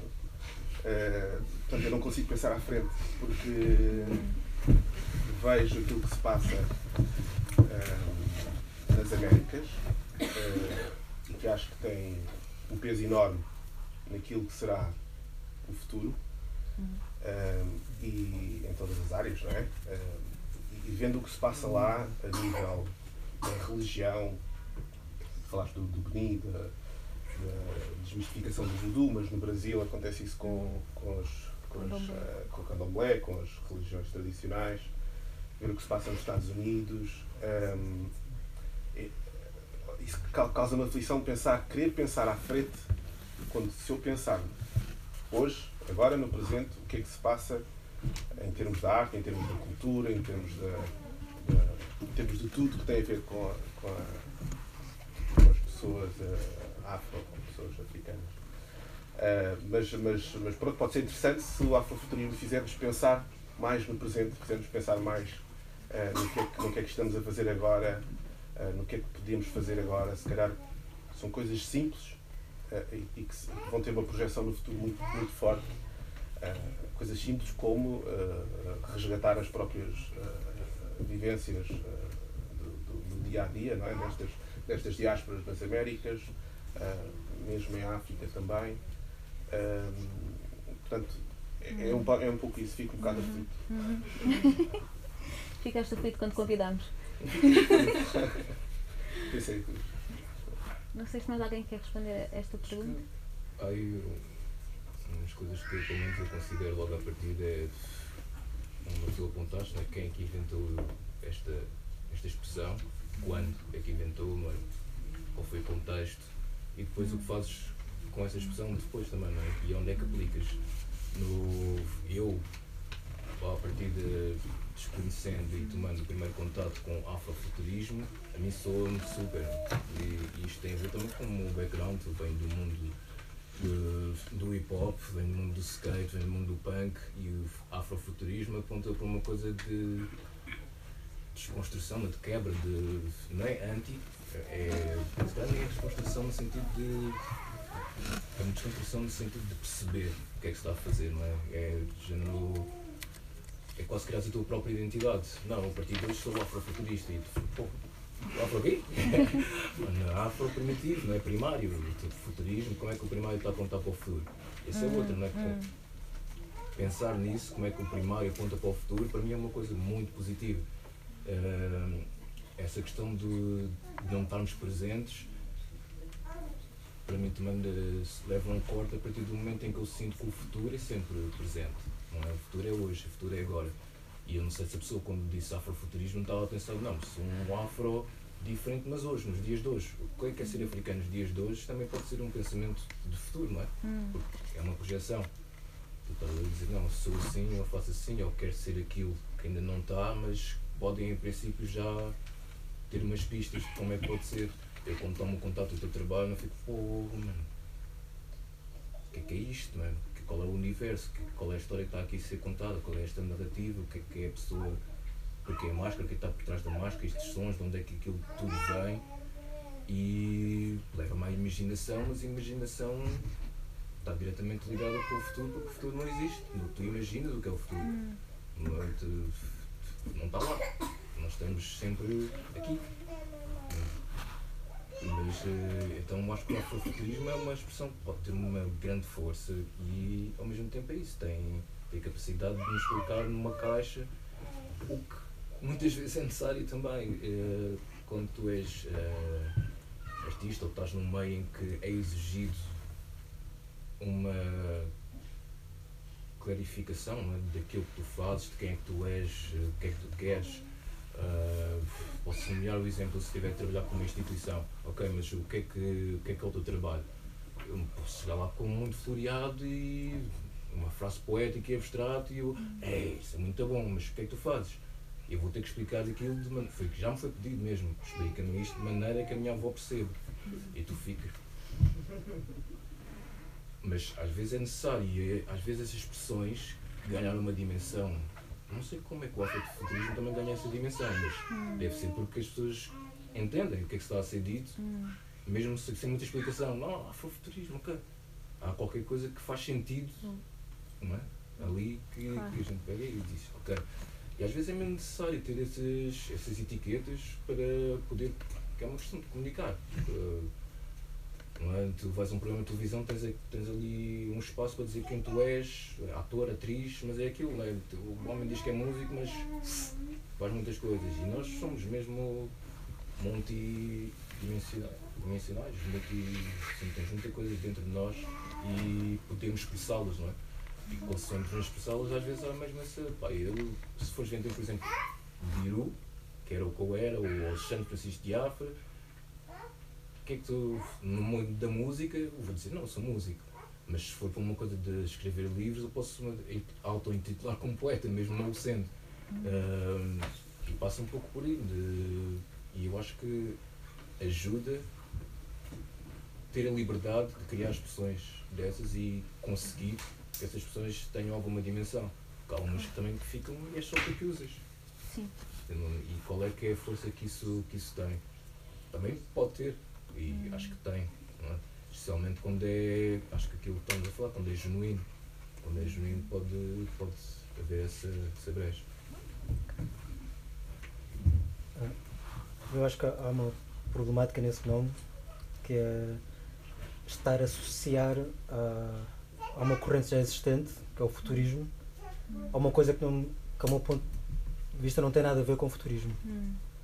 E pondo só a palavra afro, ah, que é também uma forma hum, recorrente de, de nomear muitas coisas. Afro house, afrofuturismo. Podia ser uma afrocadeira se for feita em África e é inventado e não dando, não, não havendo essa ah, procura em realmente não sei, tentar en- encontrar qua- quais são as palavras e os códigos utilizados pelas pessoas que estão a criar esse movimento, ou que criaram esse movimento já. se é- se- fala muito de artistas dos anos 60 e. Uhum. 50 também. Yeah, por isso acho que a palavra em si já já pode ser um, um problema. Hum. Hum. Posso só acrescentar alguma coisa? Acho que talvez fosse um pouco mais rigoroso falar de afrofuturismos. Ah, sim. Porque as correntes são tantas. Realmente é, é um termo que tem, tem uma história. E é uma história complexa. Estão a ouvir? E de facto é, é teorizado nos anos 90, mas a partir de práticas que vão, que começam nos anos 50. É muito marcado também pela experiência diaspórica, não é? Principalmente no, nos Estados Unidos. E, mas, mas alimentado pelo cinema, pela música, pela literatura, Uhum. ah, pela, pela visualidade.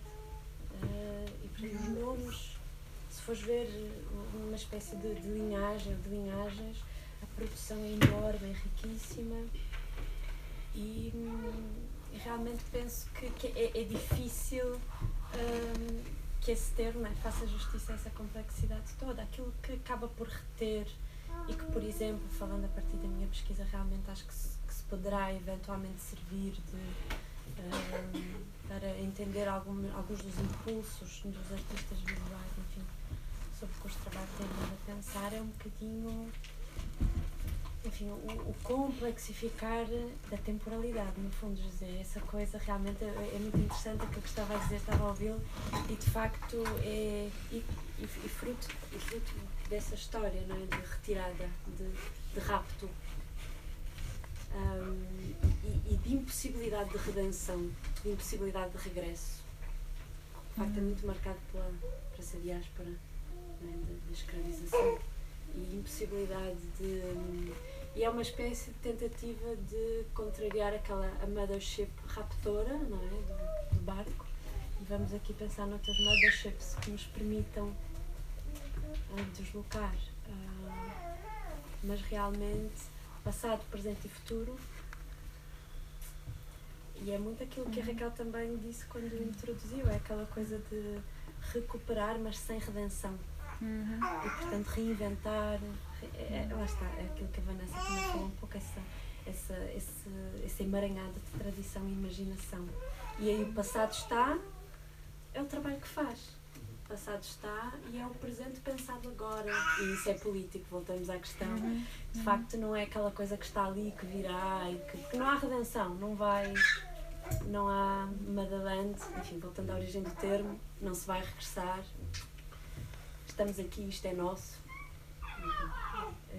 E eu acho que é um bocadinho isso. uh, Estamos aqui, isto é nosso, não há regresso ao passado, mas há resistência, há resistência, houve resistência que permitiu a sobrevivência de muitas tradições, de muitos passados. Só que não são puros não são recuperáveis, já estão contaminados no sentido produtivo também e à custa de muita violência. Mas, e, portanto, é, é esse emaranhado todo e a partir disso também criar um reservatório de, re- re- cul- cultural, de, é? de riqueza cultural, quer dizer, e de resistência, de uma história de resistência.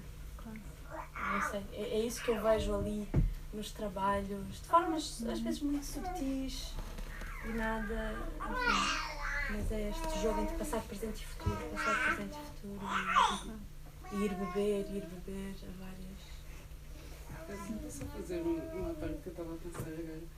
É engraçado que até há uns anos, assim, recente, sempre se falava sobre dança africana não é? e havia esta associação, porque também fiz dança africana e tinha subido um bocado deste, deste universo. Hum, sempre que se falava da África, tive uma série de reações que me pareciam que a África era um lugar super tribal, onde as pessoas ainda viviam de forma tão antiquada, não é? Que, que, ou seja, na memória de quem nunca eh, viajou à África, ainda trazia assim um passado remoto que parecia que, que se tinha estagnado no tempo, não havia evolução. Principalmente dentro do universo da dança africana, era completamente eh, esse aspecto de tribalismo, não é? de ideia, de, assim, no caso, de imagem do guerreiro como.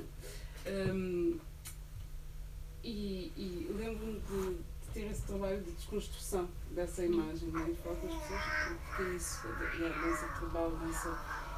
É dança e está sempre em movimento e, e é completamente eh, contemporânea e está viva, não é? E está E ela ganha tantas formas que a dança africana hoje em dia, não é? Sabes disso? Hum, ela vai beber de algumas fontes, se calhar musicais, uh, uh, de alguns ritmos uh, que já estão inscritos há anos, mas ela já se reinventou. E aí agora de repente estamos no futuro. e eu, estou, eu acho piada esta plasticidade, as quais de repente os conceitos também nos fazem redesenhar a maneira como estamos a ver a, a forma como criamos, mas também a forma como estamos a ver a África. Não é? Que agora eu também vejo estes trabalhos fantásticos que, que, que apresentaste, não é? Ah, e que isso vejo, vejo o futuro. Mas para mim também, não é? agora estava a, a ver a- o teu trabalho, a tua máscara e tudo o que temos vindo aqui a falar, eu, estamos no presente, não é? Então se calhar esta ideia de futuro, só porque ela é hum, ousada, não é? Na sua textura, na maneira como ela arrisca não é? e, e transcende aquilo que estamos a expectar. Então acho que estamos num momento super plástico aqui, não é? E se calhar eh, há de haver assim um bocado de, de atenção também naquilo que estamos a dizer, mas eu- acho, eu acho que isto é, é super interessante Hum. estar a acontecer estamos a debatê-lo aqui. Pelo menos para mim, está a ser. Ah, vamos então abrir para perguntas. Ainda temos tempo, vamos ver se, faz- se toda a gente resiste mais uns minutos. Se calhar juntamos duas perguntas de- do público. Se puderem ser hum, dizê-las de uma forma sintética, porque de certeza que têm coisas para dizer. Ah, para aproveitarmos o tempo que nos sobra. Vá lá, não sejam tímidos. Eh, eu tenho só um comentário. Uhum. Um, já obrigado. Sério, foi super interessante toda, toda esta conversa. Eh, eu estive ontem também presente, eh, vou continuar a estar. Eh, mas hoje foi particularmente interessante por uma série de discussões que, vocês criaram. Obrigado por isso. Uma delas, e aqui porque falou-me diretamente, porque é algo que eu penso, partilho aqui muito. este pensamento com o Ió, quando, ele- quando puseste em causa esta palavra, afrofuturismo. Afro, afrofuturismo. Afrofuturismo. Afrofuturismo que me levou a pensar numa notícia que eu vi ontem sobre afroturismo e eh, esta necessidade constante por afro à frente de qualquer palavra que qualquer conceito, qualquer tema eh, que hoje em dia tem as suas vantagens, está na moda, outras talvez não. Eh, a mim chateia-me o facto de continuamente, e eu aqui estou a pensar na minha posição também de português, eh, aluno de mestrado na Faculdade Nova, eh, interessado por estas temáticas e que já não sei bem qual o ângulo pelo qual abordá-las. Eh, parece que é sempre incorreto, sobretudo na minha posição de português, eh, branco, académico. Eh, é sempre um bocadinho difícil. Ora, não, é, é- tenho que o dizer porque é necessário.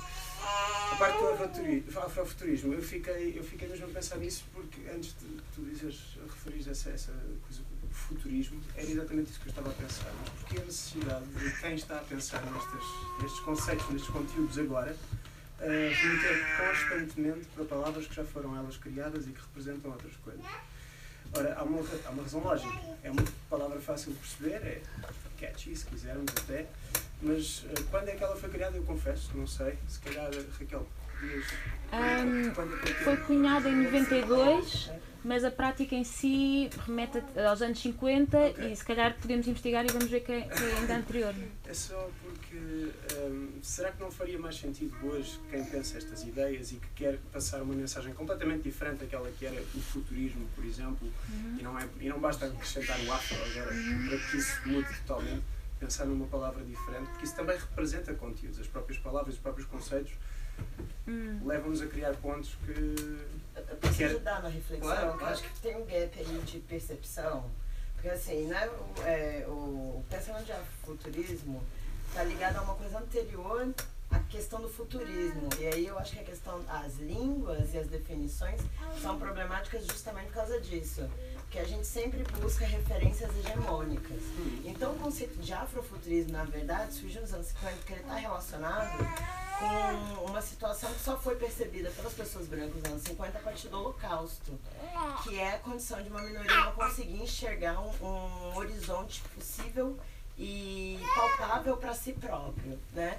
É, tem, um, um que chama, inclusive, Síndrome de Varsóvia, que é uma coisa que, inclusive, o, o Benjamin passou pela Síndrome de Varsóvia, né? Que ele tá tentando fugir do nazismo e aí no dia que, um dia depois que ele comete suicídio, as, as fronteiras para a França abrem e ele já se suicidou tarde demais.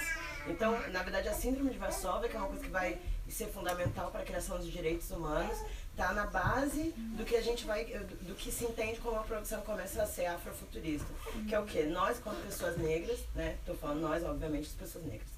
E, aí, é, e, e nessa condição colonial de ser impossibilitado não só de projetar o futuro, mas de produzir sobre si, é, temos em comum com os judeus é, é, a dificuldade estrutural de se projetar no futuro. Né? Então a noção de afrofuturismo está relacionada a uma, pro, uma proposta de vislumbrar ou visualizar um futuro possível para essas pessoas que, como outros grupos étnicos, são cerceados do direito de produzir conhecimento acerca de si próprio, com isso, produzir conhecimento e projetos de futuro para si próprios. Sim, tu esclareceste muito bem o conteúdo. Mais uma vez, o meu problema não é o conteúdo, é a palavra em si. Portanto, E é, daí- então, acho que aí é uma questão de lugar de fala mesmo. Certo. talvez. Em todo o caso, era. Eu peço desculpa, eu contextualizo talvez um pouco melhor, só porque eu, eu trabalho na Savi Contemporary. eh, É um espaço dedicado a muitas das questões que vocês abordam aqui em Berlim. eh, Um espaço de galeria de arte. E eh, o diretor desse espaço é eh, um camaronês, eh, Bonaventure Sobejeng. Eh, Ele eh, teve há pouco tempo, um- fez parte de um grande bloco eh, em Bruxelas, eh, através de uma instituição que é a Beaux-Arts, que se chamava Disothering. Ora, esse conceito, Disothering, foi pensado por ele mesmo e ele próprio viu essa necessidade de não só, já, destruir aquele que tinha sido o título original, que, que seria mais Afropolitan, mais um título desse género, que passou obrigatoriamente a chamar-se Disothering, mas ainda assim teve a necessidade de acrescentar uma expressão na sua língua, na sua língua nativa. E eu acho que isto fez todo o sentido. E era só neste, agora que me explico melhor talvez, era neste sentido. Por, porquê continuar a utilizar palavras que ainda, claro, vêm de um contexto que muitas vezes nos foge, a mim foge porque eu não conheço esse lado da história e talvez por isso me pareça uma palavra mais confusa. Mas será que não há outras soluções? Será que temos que cair sempre nos mesmos? Será que é por uma necessidade de aceitação até da, académica, da, academia, da própria academia ocidental? É por isso? Também É para nos posso fazermos entender levantar só uma pequenina provocação pelo facto, eu, eu percebo a questão que, que- que levantas, mas, mas, mas realmente, enfim, a palavra futurismo, embora tenha uma certa origem europeia, eurocêntrica, italiana, aliás, bem próxima da história do fascismo italiano, como sabemos, a verdade é que os termos e uma série de outras criações e produções, apesar da sua origem, podem e devem ser provincializados, não é? Quer dizer, eh, os termos viajam, as teorias viajam, as produções viajam e, portanto, apesar dessa, dessa origem, podem ser apropriados e podem ser tornados noutra coisa. Não têm que permanecer presos a essa origem. Isso aconteceu com o marxismo, isso aconteceu com, enfim, uma série de. O próprio futurismo, né? com o reinismo na Rússia. Sim, sim, Esse é um bom exemplo. Sim, sim. Mas não sei, se calhar eh, insistindo um pouco no, tentativa de perceber o porquê desse nome e também com, com que apontaste há bocado sobre um pouco esse movimento do afrofuturismo de ser uma busca de criar esse tal, essa, essas tais afrotopias. E eu acho que hum, isso também foi uma coisa que nós discutimos há já algum tempo com a Raquel, quando ela me falou sobre este tema ah, do fato de muitas vezes essa projeção ah, dos povos ou das culturas da diáspora ah, criar, ter, criar essa projeção muitas vezes num vazio por não haver uma ligação com. com É uma mitificação. Exato. E o que eu acho interessante ah, é se calhar as coisas darem, completarem um ciclo, que é ah, há uma ideia surgiu da África de algum modo, faz essa viagem toda com a diáspora e, e ver artistas africanos que absorvem essa essa ideia de projeção para sítio nenhum, se, se, me é permitido dizer isso, não em sentido pejorativo, Sim, sim, mas como. pá, ah, acabam por ir beber nessa tradição e retirar aquilo que lhes convém. Por exemplo, Quilões está muito interessado nesta ideia também de questionar várias concepções de progresso que foram importadas, quer do Ocidente, quer, quer, quer eh, pela parte soviética. Ah, e, e- e propor com, com humor alguma subversão esta outra possibilidade. E- Mas aquilo que vem do afrofuturismo também, esta concepção, era um bocadinho que estavas a dizer, a questão, a questão de poder projetar um futuro realizável, bem mais cedo do que aqui e agora, e a ligação muito forte também à tecnologia, à ciência, porque historicamente, enfim, é, é produção de conhecimento, eh, historicamente sabemos que de acordo com algumas hegemonias, não é, algumas epistemes hegemónicas, produção de conhecimento era exclusivo de, nomeadamente científico, tecnológico, altamente avançado, era exclusivo de. E, e- esse- essa apropriação também tem muito a ver com reclamar, sem deixar de questionar as noções de progresso capitalistas ocidentais, que estão muito associadas precisamente a essa ideia de avanço tecnológico. Ah, e, e- e aí é que entra o humor neste projeto. Eu acabei por não poder, enfim, explanar muito que é um projeto, ah, enfim, tem muito que se diga, não, não era possível. Mas, ma- mas está isso, é, é, é, uma, é um ir absorver, mas que não é ingênuo, ao mesmo tempo critica. sim, eu é? quando digo ah, absorver, não necessariamente da ficção científica e tudo assim que é, que é mais explícito, mas digo absorver já dessa cultura ah, afrofuturista. Já híbrida e já. Eu associo a Sun Ra, a essa, essa corrente toda dos anos 60, Ou que que tinha uma ideia muito abstrata do que é que era a África e muito exótica também. E acho interessante ah, artistas africanos, também nesse caso, absorverem já essa, Sim, sim, sim. essa transformação desse.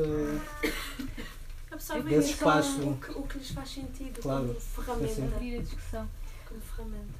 Vamos queria ouvir mais daí, desse lado ah, e dizer só. Esqueci do teu nome. Esqueci do teu nome. Está tudo bem? Ah, não queres que eu diga? Não, era só para ser mais ah, pessoal. Ah, só dizer eh, esta questão que tu levantaste que é super essencial das relações de poder, porque nós habituamos facilmente a categorias como etnomusicologia, filme etnográfico, ou seja, até que ponto é que nós estamos ansiosos e inquietos com a questão do afrofuturismo e não há uma série de categorias que são cunhadas a, a partir do espaço hegemónico que já colocam esse etno em tudo o que não é ah, que não vem deste espaço eurocêntrico. Ah, e de que maneira é que o afrofuturismo, a possibilidade que dá é teres um espaço de enunciação em que te defines dessa forma. E ah, as relações de poder são super importantes para perceber a utilidade ou não do, da categoria. Eu tenho uma observação, dúvida, aproveitando o que acabaste de explicar, porque também não sei se, ah, se irei me fazer entender, porque não, eu não tenho hábito de falar em público, mas a, a- a questão é que eu ontem fiquei com uma dúvida que eu vou e, e que continuo a mantê-la.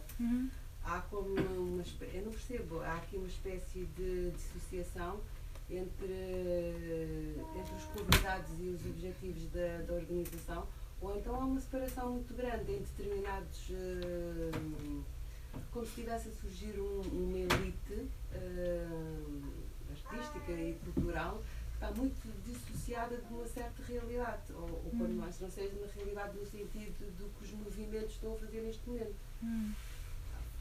É a sensação que eu fiquei ontem, é a sensação que eu fiquei hoje. Se ontem fiquei com uma sensação semi-negativa, não é? Porque como não conhecia os trabalhos nem de um nem do outro, não soube muito bem como avaliar certas coisas que foram ditas. Uhum. Hoje, como tive uma percepção do trabalho fantástico que está aqui a ser feito com 311 dedos, tendo em conta ah, também o que foi mostrado através da, da Ana, não é? E, e de facto foi um prazer e um privilégio ter cá estado na, na, na vossa presença, mas fico amanhã se calhar com a última, com a próxima terei a minha dúvida resolvida, mas a minha grande dúvida neste momento é, é, é, é isso. E a vossa discussão não ajudou. Mas onde- ah, A, a dúvida é que dá a ideia que há uma, uma separação entre o que os bons, os verdadeiros artistas afro ou africanos estão a fazer neste momento e todo o movimento do povão afro. Mas quem são os verdadeiros artistas? Estou a falar dentro do que nos foi dado hoje. Oh, eu se calhar conhecer. poderia só reconhecer, fazer um pequeno reconhecimento, que era uma coisa que estava a começar e senti, devia ter acrescentado isto, realmente é fundamental. Eu estou eu a pressentir, eu acho que não deixa de ter razão, pelo menos nos exemplos que E dei. tem a ver com as intervenções que Sim. Raquel. a Raquel fez ontem. Por exemplo, no contexto no contexto angolano, muitos desses artistas que de facto são marcados pela formação fora e aqui também, enfim, muitos que conseguiram furar o sistema não deixam de ser elites. E ontem tocámos um bocadinho, penso que foi na fala Uhum. da Simone, que há circuitos artísticos eh, que vêm do continente e que de facto já vêm como, como elite. O problema não é ser elite, é que a ideia que nem sequer têm noção de, E que não- de- de outras sim. realidades. E não se cruzam necessariamente com essas outras realidades que, que- que estão aqui bem mais próximas. É que nem sequer Sim, têm noção. sim, sim, sim, sim. Claro. Não, eu- e o comentário que eu Alguns fiz sim, era nesse alguns sentido. sim. Mas não deixamos de estar a fazer um evento académico. Às vezes também é assim, nós estamos a fazer isto dentro das estruturas possíveis e com um formato que parte da academia. Obviamente que tem que haver uma articulação com os movimentos sociais, mas se há uma distância é porque o problema é estrutural e não necessariamente porque nós conseguimos ou não. Ou seja, até que ponto é que isto já não é um, um passo super incipiente de criar uma aproximação e diminuir essa dissonância? Porque eu também co- compreendo e concordo e, e continuo a sentir isso hoje. Só que há esse, há esse distanciamento estrutural que não é, não é muito evidente eh, que conseguirmos. Não, desculpa, artistas não é uma produção académica, não é? Pois não, e vem de meios que até onde vimos hoje não vem necessariamente de uma elite. Ou, eh, não, não sei se, se é isso que estava a querer dizer. Eu usei termo elite porque foi veio a ideia, também não. Acho que não deixa, deixam de ser de certa forma e. Mas é porque também a arte é elitista, né? Sim, E sim, tem uma questão, uma questão fundamental é, a partir da criação da arte e do começo da colonização. Por exemplo, o primeiro livro que tem a palavra artista, Vasari, ele é de 1552. O início do tráfico de pessoas é, do sul da África, feito por portugueses, a propósito, eu sou brasileira, sou produto desse processo. É de mil, é, é, 1510 que você tem o primeiro, vamos, vamos vender essas pessoas aqui. Então você tem 40 anos de diferença entre o começo do tráfico, do, do tráfico de pessoas, o começo da prática colonialista sobre outros seres humanos e o começo da história da arte. Você achar que essas coisas em algum momento, é, medicamente ou quimericamente, vão se unir num todo, é um afrofuturismo que é muito bom. Mas, mas estamos exatamente nesse caminho agora, assim, nesse, nesse movimento que ainda não se deu, porque a gente ainda tem o colonialismo como uma realidade é, presente. Então, talvez aí venha a tentativa de construir um futuro. E se calhar os artistas estão-se a disponibilizar de uma outra forma que não tem nada a ver depois com as outras realidades que não são assim tão próximas. Ah, ela não, a Vanessa não. Eu sou do Brasil, a gente lá todo mundo tá matando, todos, todo mundo que gosta de voodoo, de candomblé.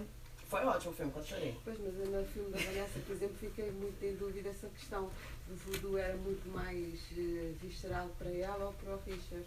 Não, mas no Brasil o voodoo e o cano, é parte do candomblé, como ele falou, que também é parte. Então, acho que talvez seja uma, uma percepção desassociada dado por esse eixo Europa, né? Porque no Brasil a coisa do jongo, o umbigado é muito presente.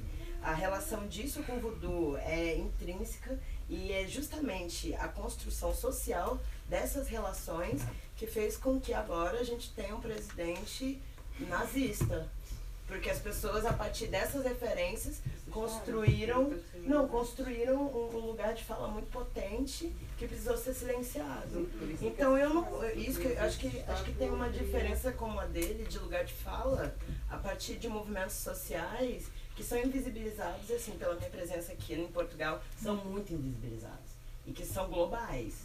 Assim, essa mesa está acontecendo aqui, mas se ela fosse em Nova York, ela ia ser ótima. Se ela fosse em Londres, ela ia fazer muito sentido. Se ela fosse no Brasil, também. Então, não sei qual é a margem, talvez não seja a mesa. Do, o que eu sinto do essa conversa é muito, muito pertinente e outra coisa que eu sinto, posso partilhar também convosco, eh, eu nunca estudei arte, nunca estudei música. Ah, aquilo que eu faço ah, é uma coisa que eu comecei a fazer, simplesmente. Ah,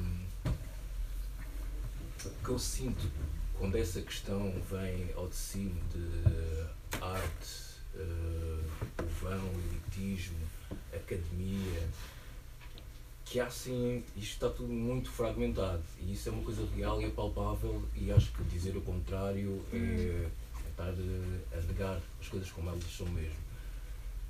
Eu não estou, por exemplo, pessoalmente, né, envolvido no meio artístico.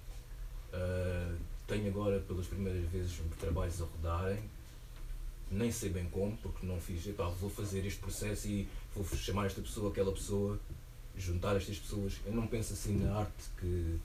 Às vezes nem de chamar naquilo que eu faço, não penso assim. Uh, talvez por essa razão também Raquel me tenha convidado, porque o circuito, nós estivemos juntos no circuito Spoken Word, no circuito Spoken Word, uh, Slam Poetry, uh, ou Poetry Slam. Estive lá, o meu contributo, a minha coisa, e foi-me embora. É, ou seja, se uma pessoa também não fica muito, isto para dizer que não fico muito nos movimentos em que eu participei, no princípio do rap cá em Portugal, também estive lá, fiz a minha coisa e fui-me embora. Estive sempre a mudar de nome e foi muito por causa disso, por saber que se tu quiseres fazer aquilo que, que estás a fazer, a coisa, não é? Hoje vou chamar a coisa, a certo momento vais ter que ceder a termos como afrofuturismo para estar em alguns lugares. E há pessoas que fazem isso e que tornam essa coisa a elite. Hum, é uma hum. coisa. É uma prática. Não, eu aceito ser assim, eu vou ser assim e avanço desta forma. Podes tentar fazer o mesmo, uh, dizer não, eu sou contra isto e também ganhas uma, uma etiqueta, mas és aquela pessoa que é contra isto. Agora, não te assumires de forma nenhuma e deixares de ser é aquilo que nós chamamos, és do povão. E sendo do povão, se calhar só, só nos vês aquilo, se calhar só nos vamos cruzar uma vez na vida. E aquilo que nós temos para partilhar, que é tão importante, deixa de ser partilhado porque, epá, não, que eu não quero categorizar, não quero estar naquele espaço. Para estar aqui, hum, aceitei o convite e pareceu-me logo fazer sentido, só que eu tive que pensar muito bem, pá, eu não quero estar num sítio em que se vai ter uma discussão que eu não tenho no meu dia a dia. A minha companheira, por exemplo, é branca, tens branca, nascida em Portugal, Lisboa. Sim, há pessoas de Santo Tomé na família, mas maioritariamente é branca. Os meus filhos são. Não é? Essa questão, isso eu discuto, não é? Ele é preto, é branco, é preto porque tem cor preta, mas é filho de uma branca, é isso eu discuto com ele. Isso eu poderia falar e estava lá, não, vamos. Mas para estar aqui a discutir uma, uma questão de afro, afrotopia e afrofuturismo, eu penso mesmo como eu fico logo, mais uma vez afro não sei o quê. Mas a minha companheira foi, então mas a tua arte, arte é africana? Eu disse, também é. Não é só africana. A minha colaboração não começa com africanos a fazer arte nem música. Eu começo a ter esse contato em casa com meus pais e com a minha família, a ouvir e a ver, mas realmente a praticar, eu começo em Sintra. Sou em Sintra? A fazer o quê? Rap. Rap em Sintra? Que tipo de rap é esse? No- é na floresta, tu vais rapar na, na floresta junto de um pinhal, no eucalipto. Não, rap é urbano, mano, é cidade. Então tu estás a dizer que és de Sintra, vais lá a um lago, ver, sei lá. Não, não, mas é, é muito importante ver, ir por aí. Eh, A minha relação também com o candomblé vem, confesso, na, nessa questão. E, e acontece quando eu vou ao Brasil pela primeira vez. E isso é uma coisa que, que traz para a identidade algo que eu nunca tive cá em Portugal e que nunca tive em África. Encontrei no Brasil. Hum. Ou seja, eh, acho que foi necessário. Como? Ah, está chocada com. Está chocada com? Não, não sabia que é, era tão popular assim o candomblé. Aonde? É engraçado, não é, não é popular, mas é, é engraçado. Sim, é mesmo isso. Há momentos que se propiciam e quando estamos aqui juntos encontramos pessoas que é- são família de alguma forma. Mas é isso, o candomblé chega a mim primeiro através do meu pai da Guiné-Bissau, é? mas ele não chama aquilo candomblé. Aquilo é uma prática que toda a gente que nasceu naquele lugar em Precis faz, não é? Eh, Não há uma iniciação. É- há, há sim rituais não é, que marcam algumas coisas, mas tu não é? Nasces naquilo, é embutido naquilo. A minha avó nasceu naquilo, faz, o meu pai vem, faz. Já eu não, porque nasci cá em Portugal. E o meu pai sempre me afastou um pouco desse universo, Hum. não é? De, e isso, mais uma vez, de, é quase uma proteção. O meu pai foi a pessoa que me disse, pá, cuidado com o crioulo, cuidado com, com aquilo que se chama dialetos. Porque a partir do momento que tu começas a praticar e a falar dessa forma, vai afetar a maneira como tu falas. Isto nos anos 80, se tu quiseres ter um trabalho e não sei o que mais, as pessoas vão dar importância a isso. Tu vais ter cuidado. Se vais falar e notam-te tu, para além do teu, da tua tese e da minha, sei lá, fisionomia, tens uma maneira de falar que é mais. e sente-se o sotaque, sente-se um mas eh, qualquer coisa que é mais afro, não é? Torna as coisas mais difíceis. Ele é a pessoa que me atenta para isso e também atenta para as práticas. A partir do momento que tu entras numa prática ritualista e que estás ligado a isso, que mexe com os ancestrais, estás aí. Não é? é uma coisa que vais fazer. Há um respeito por aquilo tudo e não é uma coisa, ah não, hoje apetece-me, amanhã não apetece e não sei o que mais. Então eu fui criado a ver isso dessa forma e só aos 20 e tal anos não é, é que tomo esse, esse conhecimento, como estava a dizer, no Brasil e realmente começa a minha iniciação. Juntamente com pessoas que eu digo, não, esta pessoa realmente pode fazer a minha iniciação e dizer que isto é aqui, os procedimentos e como é que eu vou levar isto, isto para dizer o quê? Eu sinto que sim, que há uma elite na arte, eu sinto sim que é preciso às vezes ceder para estar nesse meio e dizer alguma coisa, nem que sejam as baboseiras que eu estou a dizer, mas para mim, esta é a minha experiência, e eu não estaria aqui se não, se não, se não tivesse dado esse espaço muitas vezes nestes últimos tempos. E, e eu noto que há uma diferença enorme, abismal, na recepção do teu trabalho por toda a gente, desde a elite ao povão. Porque o povão também percebe o que é afrofuturismo e o termo só pega porque a pessoa. Nós vemos, nós vemos as coisas, né? as palavras falam, mas nós temos a imagem. Afrofuturismo, ok, eu percebo o que é tal. É, é simples, é fácil. É uma coisa que. Então, porque comunica com as pessoas, comunica com a elite, é uma coisa. é- e tornas-te um pacote e vendes. Agora, a arte é isso, não, a arte não é isso, vais, vais fugir a isso, vais fazer uma arte só na tua montanha, o que é que a tua arte tem para dizer e partilhar?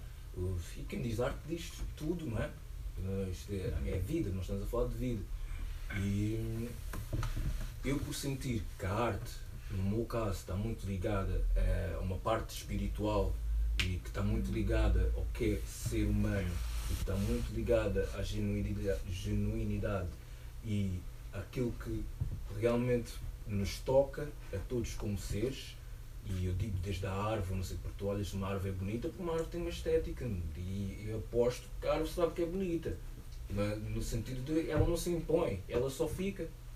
Tu olhas para ela, ela só está assim, e tu, pô, mas tu és bonita. Está ali. E é nesse sentido que eu, que eu acho que há um, um espaço natural de natureza que deve ser respeitado e que muitas vezes não é. Estou a apontar para si porque não sei se vai esclarecer um pouco essa questão de, do que está em termos de, de calhar um separatismo, uma linha que separa, não é? E as pessoas que. Eu penso que a Raquel provavelmente deve ter sido a única pessoa que percebeu a minha Ah, pergunta. percebeu. Eu nem percebi. Eu percebi e acho que é super pertinente. Eu tenho que ver e ouvi-lo desde o princípio, por isso que eu para Eu pensei que estava ali já, é pá, isto, é isto, é isto. Já, Estou a brincar. estou já agora aqui só também Eu não estava a fazer nenhuma apologia do, da, da elite, só utilizei esse- essa palavra porque não me veio outra, não é? Eu, isto também, eh, a minha dúvida não tem interesse nenhum. Não, Eu acho todo que é uma pergunta fundamental. Eu acho que é uma pergunta fundamental. Mas é é o menos importante. Tudo o que se passou aqui hoje. Queria, só contar aqui um. um, um- Já agora, para quem tenha dúvida, eu sou cabo-verdiana, sou africana.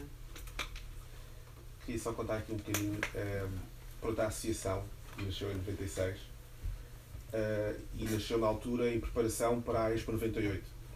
Precisava-se de preparar a Expo 98, apresentar coisas culturais de Portugal e coisas que representassem a relação com a África. Então houve este, este abraçar de- deste projeto que já vinha dos Estados Unidos. E, e- e para se chegar à, que foi uma coisa interessante. Para se chegar a- às pessoas, portanto, contactou-se os embaixadores dos vários países africanos para as suas famílias, para os seus filhos poderem vir participar. Contactou-se uma série de, de- de bairros que estavam em processos de realojamento, em Oeiras e em Cascais, e, e foram esses miúdos, filhos de embaixadores e filhos de, do bairro que vai ser realojado, que compuseram ali a primeira, a primeira, a primeira gênese aqui do projeto. Isto, isto só para dizer que, no fundo, eh, depois o facto do projeto aparecer na televisão, não sei se tem, tem a ver com o que me disse, mas fazia com que sentíssemos um bocadinho como elite, não é? Porque estávamos na televisão ou porque estamos a fazer coisas importantes e ao mesmo tempo to- todas as pessoas se identificavam como sendo eh, do povão que tinham, que tinham referido. E, e depois também outra coisa, não, não sei se nós fazemos arte, eu, eu se calhar, em termos da associação e das danças tradicionais, nós somos um rancho folclórico, um rancho folclórico de danças tradicionais africanas. E é engraçado que eh, existem festivais internacionais de ranchos folclóricos portugueses, já, e, e por vezes convidam-nos, e, e é dos sítios mais interessantes de nós, nós estarmos e de estarmos a falar com as pessoas, onde nos tratam muito bem, percebem muito bem o que é que nós estamos a fazer, eh, e, ou seja, conseguimos estar nesses locais e conseguimos estar num outro sítio onde se calhar vão nos tratar como estamos a fazer arte ou estamos a fazer uma coisa eh, de elite. Não sei, acho que passamos por todas essas fases, por todas essas experiências, acho que fazem sentido. Faz sentido estarmos com a academia, faz sentido estarmos num ambiente mais sofisticado, faz sentido estarmos num rancho folclórico no meio do, do mato. Portanto, tudo, tudo, tudo isso acho que ajuda a enriquecer-nos eh, e, e, se calhar não havia, se calhar não havia, se calhar não havia eh, essa, esse mundo académico, não é? E se calhar agora é que está-se a, a se tornar mais visível e está a chamar mais, mais a atenção, mas acho que faz falta, faz falta ter todo, todo, todo tipo de, de Se calhar, representações. é só, só um pequeno comentário que tem a ver, enfim, realmente hoje em dia na programação dos museus de arte contemporânea, na academia, na alguma academia também há assim um termo que está assim a começar a entrar, que é a descolonização, descolonização do pensamento, descolonização, enfim, hum, da academia, descolonização dos museus, que é uma tarefa fundamental, urgente em Portugal. Mas é verdade que hoje em dia, eh, e penso que foste tu, Vanessa, falaste um bocadinho enfim, do perigo das modas. Hoje em dia há muita cooptação também. Quer dizer, há muita programação que é feita e que coopta uma série de, de discursos com potencial emancipatório, radical e militante e ativista imenso e que está a ser feito hum, e, e acaba por neutralizar um pouco, por um lado. Por outro, e é o que acontece às vezes com a entrada de algum do discurso produzido por algum destes artistas em algumas instituições. Por outro lado, é assim um bocadinho uma faca de dois gumes e realmente é uma questão um bocadinho difícil, porque por outro lado, muitos destes artistas são artistas que têm sido completamente invisibilizados. Estão a produzir há décadas, por exemplo, o caso da Grada, que finalmente, quase aos 50 anos, embora pareça muito nova, já está aí com uma carreira de várias décadas, finalmente, e é portuguesa. Só no ano passado Sim, teve as suas eh, primeiras a exposições. graça, A, a, a grada, quando se apresenta, nem sequer precisava se apresentar, basta irmos a, a uma das exposições dela e percebemos logo onde é que nós estamos. Não há dúvida nenhuma, não é? Dita. É porque alguns nós ficamos na, na dúvida.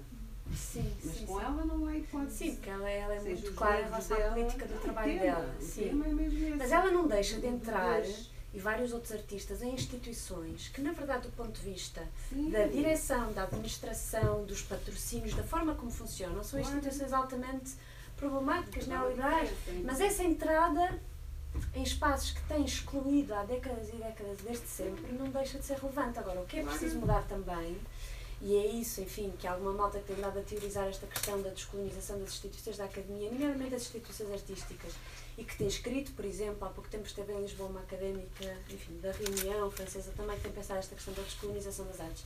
É preciso descolonizar os meios de produção também. É preciso trabalhar de forma colaborativa, mais eh, bottom-up em vez de up-bottom. E, e há muito trabalho que, na verdade, na vitrine parece muito desco- de, de colonial, mas na prática os modos de produção das instituições, quer dizer, em Portugal, em Portugal vai-se ver a composição eh, das equipas de curadoria dos museus, não é preciso ir mais longe. E na academia é igual, à exceção de muito raras, de muito raras eh, vozes. Ahm, contudo, a entrada em algum tipo de espaços não deixa de ser relevante. Mas é verdade que paga-se um preço, de certa forma, porque são instituições eh, enfim, que não deixam de trabalhar de forma altamente problemática e que compromete a dimensão política do discurso que, que, que as obras que estão a ser expostas naqueles espaços contêm.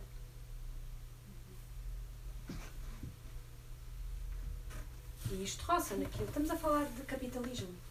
Estamos a falar de capitalismo, basicamente, e da forma como o capitalismo funciona no, no meio artístico. É disso que estamos a falar. E, e, está, está embranhada a questão do mercado da A arte. gestão dos recursos, não é? Porque é, no fundo é a luta pela autonomia, não é? Sim, sim, está tudo A autonomia pode passar por criar o próprio espaço, a própria linguagem e o próprio nome às coisas. Claro, Nós estamos aqui eh, ao tempo, gostei muito do, do, do- já agora estou para intervir assim, mas é que já estava aqui há algum tempo. Nós continuamos a discutir, continuamos a discutir aqui dentro de um conceito de arte, sem o definir, quem é que o definiu, quando é que ele foi definido. E estamos aqui preocupados em entrar no espaço do museu. Continuamos aqui a pedir eh, validações. Vocês, como artistas, lutam pela vossa arte, ou pelo aquilo que não tem que ser chamado de arte, exatamente. Pode ser ou não pode ser, é o teu trabalho, é a tua exposição, é uma viagem interna que tu fazes e expões, tentas cá para fora. Se vai ser, ser chamada arte, ou folclore, ou, ou exposição, ou desabafo, ou terapia, o nome os outros que os deem, não é? Vocês estão nessa posição, vocês são criadores, não é? Criam, representam, aqueles que não criam, investigam, partilham. No mínimo, partilhamos todos.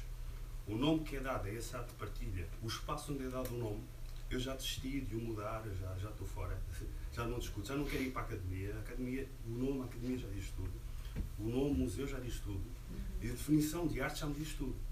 Portanto, eu acho que vocês são criadores de desafios mesmo a partirem mesmo para não conceptualizarem dentro do espaço já de saírem da caixa e tentarem chegar num lado onde não há definições, as definições são enunciadas. Claro, acho que é a maior parte dos artistas quer, é tentar criar uma linguagem própria, por aí fora. Mas eu acho que é, é de valer.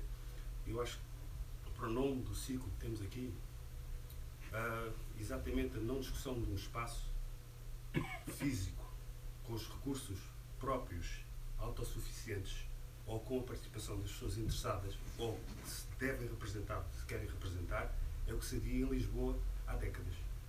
Porque se nós vamos, se já conseguimos de alguma forma dizer com que as pessoas falam de uma presença africana a partir de, da influência árabe, na verdade temos que pensar no que é que o Império Romano terá deixado cá. Portanto, isso já foi feito em investigações até de investigadores de biologia do Instituto Ricardo Jorge, com base do genoma e por aí fora. Portanto, a primeira africanização é da dimensão do Império Romano, em massa. Portanto, depois podemos ir mais para trás.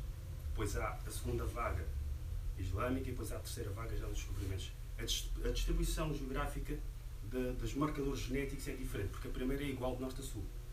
Portanto, ela está presente no norte de Portugal e está presente no sul com a mesma dispersão territorial, digamos assim. Partir da segunda é que há uma concentração do centro para baixo e, sobretudo, a partir da terceira é mais de Lisboa para baixo. Ahm, eu acho que tudo isto se proporciona agora, porque em 96 estava eu a ouvir falar de Batuteia do aparecer, estava eu a fazer rap, primeira geração, os nossos rappers de referências eram General Liz e coisas assim, muito ligado com o vosso trabalho, mas na academia estava-se a discutir a presença africana e os temas africanos, estava eu a acompanhar isso, porque os meus tios estavam na academia, em letras e em direito, e não havia. 96, estamos em 2018 e ainda não há. Só que a diferença de 2006 para 2018 é que nós somos aqui uma data de nascidos cá, africanos, eu afrodescendente, mais, africanos de cá, ah, e já temos tudo. Porquê que não temos esse espaço? Mais uma vez, a academia não nos abre as portas. Eu já não estou a bater à porta da academia. Porque eu já sei que para abrir aquela porta vai ser mais 50 anos. Não sei. eh, Eu acho que é mais desafiante para mim procurar um espaço sem nome, sem plano, sem categorias, onde nós vamos então trabalhar de dentro e alguma coisa sairá cá para fora e ela terá um nome. Mas por aí. Uhum. eu penso. E isso pode ser uma atitude afrofuturista também. Também pode ser uma atitude afrofuturista. Não, faz todo sentido o que tu disseste e obrigada. Vários espaços, não é só um, vários. Complementares. Sim, aliás, vários. A diversidade é. é- é- os conceitos afrofuturistas. Pois, a questão, do, a questão do, futurismo é que também desbloqueia aqui um bocado este raciocínio. Então eu não posso usar futurismo no contexto artístico, no contexto artístico nunca mais na minha vida porque ele foi apropriado numa dada altura por uma determinada corrente. Hum.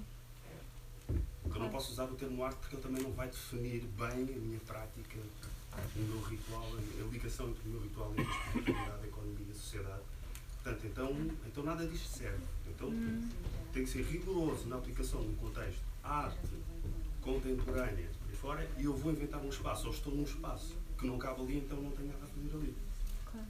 Porque estes conceitos são todos fechados, eles têm todos a mesma, têm todos a mesma origem e servem todos o mesmo propósito. Portanto, nós precisamos de validações académicas. Não, a academia é um dos espaços onde se produz e valida conhecimento. Porque é que nós metemos na cabeça que é o único sítio? Não é? Não é o único sítio. E tem o seu método, tem os seus vários métodos, mas tem. Nós temos, já estão 8 e meia, mas eu, estou, eu por mim continuo. É só Não, não, porque. ah, mas realmente a academia não está, não está necessariamente fechada sobre si própria. Cada vez há mais um perfil académico híbrido que também é artista, que também é ativista. E o objetivo deste ciclo era exatamente fazer essa ponte: como é que os artistas podem pensar no seu trabalho numa perspectiva política. Ou seja, ah, essas fronteiras também são muito questionáveis, não é? E a descolonização da, da academia, eu acredito que esteja a acontecer. Ah, e acredito que seja super lento, mas ah, eu acho que desistir da academia também pode ser problemático. Eu acho que se conseguimos ocupar esse espaço. Não, não, a sim. espaço. não. Se conseguimos ocupar esse espaço para repensá-lo, sim. Mas faz todo o sentido o que estás a dizer e não sei, eu acho que tínhamos que começar a, a terminar. Não sei se alguém tem uma coisa. uma coisa Coisas. do, em relação ao espaço, do o que eu sinto de importante, pelo menos naquilo que tem sido a, isto é ainda curta caminhada, mas naquilo que tenho feito, é que há realmente essa esse objetivo, esse objetivo ou hum, essa clareza de que é necessário para mim, para poder fazer aquilo que faço, ter o meu próprio espaço. E comecei há um tempo a criar a minha própria estrutura, ter os meus próprios meios Hum. para realmente produzir uh, a coisa como eu quero. E o que acho mais engraçado é que quanto mais uh, eu me conheci e estou-me a conhecer, vejo que esse espaço existe em todos nós. Acho que o meu exercício passou a ser conservar esse espaço, é? manter a integridade desse espaço onde quer que eu vá, porque esse espaço está em mim. E isso não não, não me mete mais ou menos naquilo que eu estou a fazer ou naquilo que eu estou a produzir, fazendo num museu, ou fazendo na rua, ou fazendo numa livraria. Se eu conseguir manter a integridade daquilo que está a ser feito e a minha ser genuíno perante isso, esse tem sido mais eh, a direção para aquilo que eu estou que estou a sentir, pelo menos que as coisas estão a caminhar. E gostava de partilhar isso e especialmente porque ah, há coisas que poucas, mas houve coisas que quando eu fui a um museu realmente falaram comigo. E se não tivesse no museu, se calhar nunca iria, iria cruzar. Então acho que as coisas podem ser transversais e cada uma tem o seu próprio espaço. Quando- para mim, aquilo que me fala é aquilo que é mesmo um pouco genuíno, mano. Tem essa, tem essa, essa cena visceral, independente. Acho que houve alguém que me disse há pouco tempo que paraíso tem a ver com a palavra paredes. E estar no paraíso é saberes muito bem quais são os teus limites, o limite da tua coisa, do teu espaço, e depois podes caminhar consoante isso em todo o sítio que tu vais. Estás a ver? Conseguires ser tu próprio, independentemente do espaço em que estejas. E acho que isso é muito importante para as pessoas que estejam a fazer arte na academia, na coisa, nesta altura. E eu estou a reparar nesse movimento também que acho que é muito importante e acho que é por causa disso. Há pessoas que estão na academia que realmente estão a ver, "Pô, mas porque é que até este momento não há essa ligação, entrosamento entre os ativistas e os artistas no mesmo espaço a fa- a falarem de uma coisa e a construírem algo em conjunto? Ou o que é que se passa aqui? Não é? As próprias pessoas estão. E acho que é mesmo esse. Acho que é uma coisa, não sei, de momento e que, sinto, que está a passar agora mesmo vários espaços, em vários sítios do mundo, que é essa, essa procura interior e ser eu. Eu poder ser eu, tu poderes ser tu e, e ter essa importância e relevância que tiver, independentemente de qual ela for. É isso que eu queria partilhar também. Obrigada.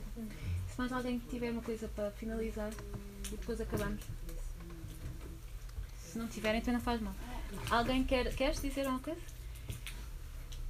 Eu estou muito interessada que acabe, acho que vocês têm ideia, né? Que eu estou aqui em pé, tô- eu devia ter perguntado Ah, mas aqui é, o nome do encontro é Para Nós, por Nós, né? Ontem o Orlando, muito polêmico, falou algumas questões, mas ele levantou a questão da plateia, né? Ele repetiu várias vezes que adorava ter uma plateia negra. Eu vejo que é, a mesa, é, ela tem essa, é, essa marca né, da negritude, a grande maioria são produtoras, produtores. É, alguns se identificam com essa tarjeta ser negra, ser negro, outros não, outros põem em causa, né? Hum. Isso também é uma questão que está presente. Mas eu fico pensando nisso por nós, para nós, e eu não tenho ouvido no debate é um fenômeno que eu acho que é o provocador dessa problemática toda, é, quando o próprio Orlando fala da volta ou não, se em África os países estão preparados ou não, se a plateia é negra ou não, por que, que a plateia é sempre branca, inclusive para falar sobre questões de negritude. É, e ninguém fala do racismo, né? Você falou. é porque eu fico assim, é, é, parece que é que é uma invenção, né? Parece que não. Porque ficam. é, Claro. é, a ideia de como su- superá-lo, né? Deixar de falar. É, é quase a fala do Bolsonaro, né? Vamos parar de falar, do Temer, vamos parar de falar dos problemas porque eles desaparecerão. Né? Assim, eu fico pensando é, mais 20, 30 anos para nós, por nós, sem nós, eu acho que era isso um pouco que você estava né, querendo dizer assim. Para nós, quem? Por nós, quem? Essa é a minha pergunta. Ok. Organização.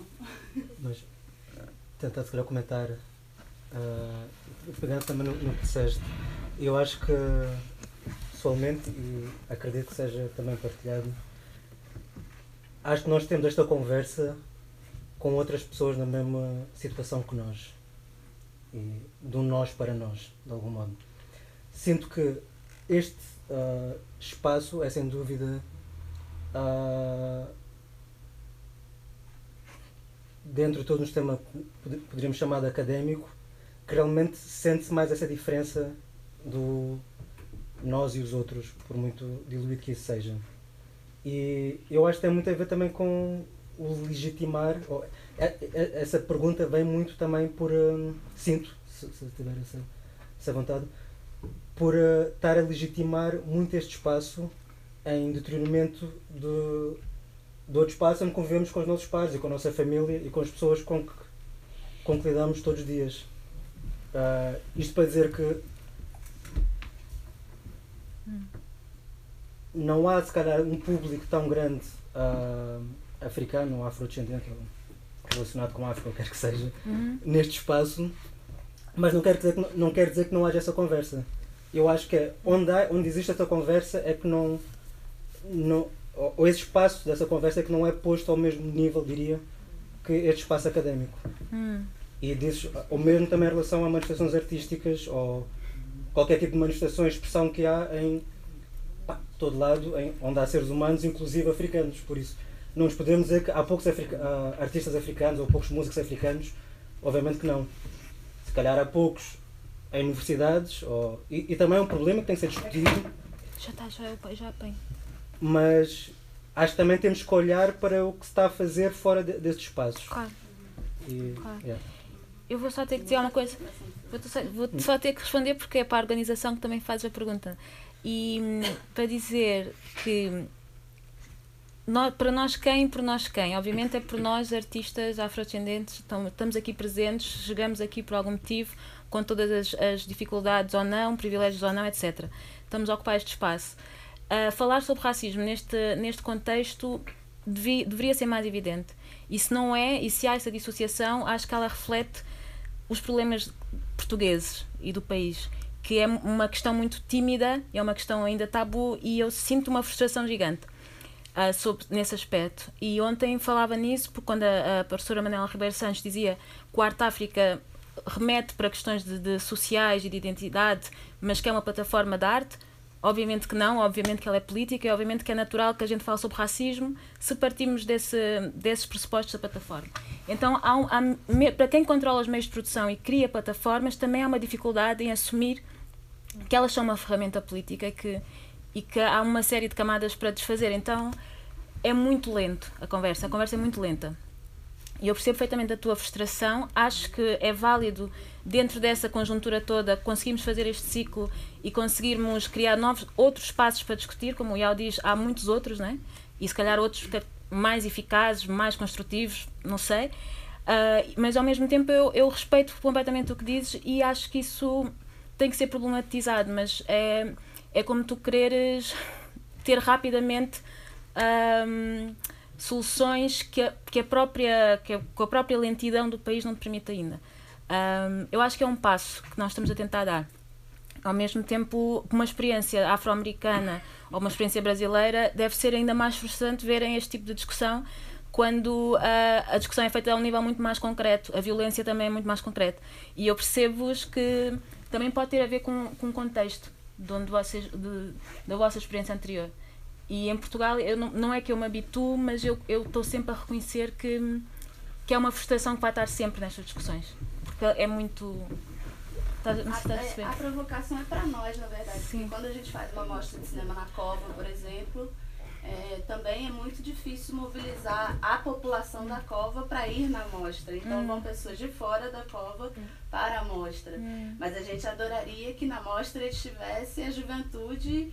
Ou, mas é, é, é o atingir, né? Eu, eu, eu me ponho essa pergunta também o tempo todo, assim. Hum. E, e fico pensando que ou a gente está fazendo errado. É, mas eu acho que tem a ver com isso, tem a ver Nós, com nós estamos que- a errar um caminho, É, praticamente. que eu acho que tem a ver com a comunicação. Alguma coisa na comunicação não está funcionando. Ou no processo. Né? Que, Hum. é, você, você falou da cova e é isso. Tem, tem- o que está acontecendo? A, a área de interesse do que está sendo proposto não é a área de interesse das pessoas. Ou isso não foi criado. é, alguma coisa está acontecendo. Né? E, e aqui Uhum. quando, quando ele fala que isso acontece em outros lugares, eu entendo o que tá- o que está dizendo, né? Isso acontece em outros lugares e para mim, é, quando eu vejo, é, principalmente os quatro falando, os produtores, realizadores, que é diferente do que de quando a Ana fala, é, parece que essas categorias, né, que, que é a proposta dessa mesa, é, a gente quer enfiar os artistas dentro dessas categorias, né? Mas na verdade o que eles produzem a gente que vai dizer depois, né? Ó, você fa- tá fazendo isso, mas meio que a produção deles não, não precisa, ele não, ele não precisa refletir isso. Não precisa, né? Não, porque essas categorias não são são dessas produções, né? são dessas outras coisas de fora para para categorizar essas artes. E eu acho que afrofuturismo tava aqui, a gente estava aqui falando, é, e ela tem essa projeção porque é uma categoria a partir do imperialismo estadunidense, por mais que dentro de uma perspectiva racializada, porque foi potencializado por Hollywood, que melhor comercial não é possível, né? Então, não que eu acho que ela não é, não é importante, eu acho que é, eu acho que é, esse se projetar no futuro é importante, é, esse pensar no, quando a gente está sendo é, dizimado no, no presente é, é importante você pensar no futuro. Mas é, eu fico pensando que, de fato, de repente pergu essas perguntas não façam sentido para eles, sabe? Você se identifica dentro dessa categoria que, que foi para mim foi o que ficou assim. Não, não faz sentido porque eu estou produzindo o que eu produzo, arte ou não, classificando isso como arte, mas essas categorizações são é a gente que que está enfiando eles dentro. Eles querendo ou não, inclusive ele ali diz- quando ele diz, né? Eu fui no, na, na apresentação que vocês fizeram no Music Box e eu não tinha dúvida nenhuma do que você tava, do que para mim vocês estavam fazendo. Para mim era afro, era. Mas quando, quando você diz, eu não necessariamente estou pensando nisso, mas o que você está fazendo é isso. Isso eu estou dizendo, né? Pode ser violento para você. Eu dizer o que você está fazendo. Mas, mas quando eu vejo, quando eu vejo é, a gente categoriza, né? Tem dois movimentos. Um que é a autodeclaração e a outra a identificação do outro sujeito, né? Então, Sim, Mas eu posso fazer um, um- um- tentar a- a- a- agregar assim? Não, é que tem esse, esse texto da Bell Hooks, que é inclusive para organização, assim, né? Que é Vivendo de Amor, né? Que ela fala, pô, é, tinha ali, você pensa, sei lá, vários momentos da arte, você tem artistas intelectuais brancos convivendo juntos. E, e tem um- uma liberdade, né? De, por exemplo, sei lá, tem o Sartre, aí tem também o Fanon, aí tem também Simone de Beauvoir, e aí um discorda, outro concorda, mas eles estão ali juntos. é, e aí a gente, como a gente está numa situação desfavorecida, a gente fica nessa, pô, fiz meu evento, meu evento, ele não comunica todo mundo. Ou então, pô, eu fiz isso daqui e deveria ter esse efeito e não deu esse, então eu tô fazendo uma coisa errada. Pô, cara, o Sartre nunca falou, pô, eu fiz isso errado, entendeu? E aí é uma coisa que a gente re- repete um sistema que obriga a gente a ser sempre o certo, a fazer sempre o Hum. certo e que proíbe a gente a, a, o privilégio da tentativa. Porque o privilégio da tentativa é o privilégio daquele que vai compor o discurso, né? É o privilégio daquele que está compondo o discurso há anos, né? É o privilégio branco, né? Se é para falar assim. Então, assim, a gente não é, não tem esse privilégio branco. O, o exercício, né? é, filosofia é o ser em contemplação, né?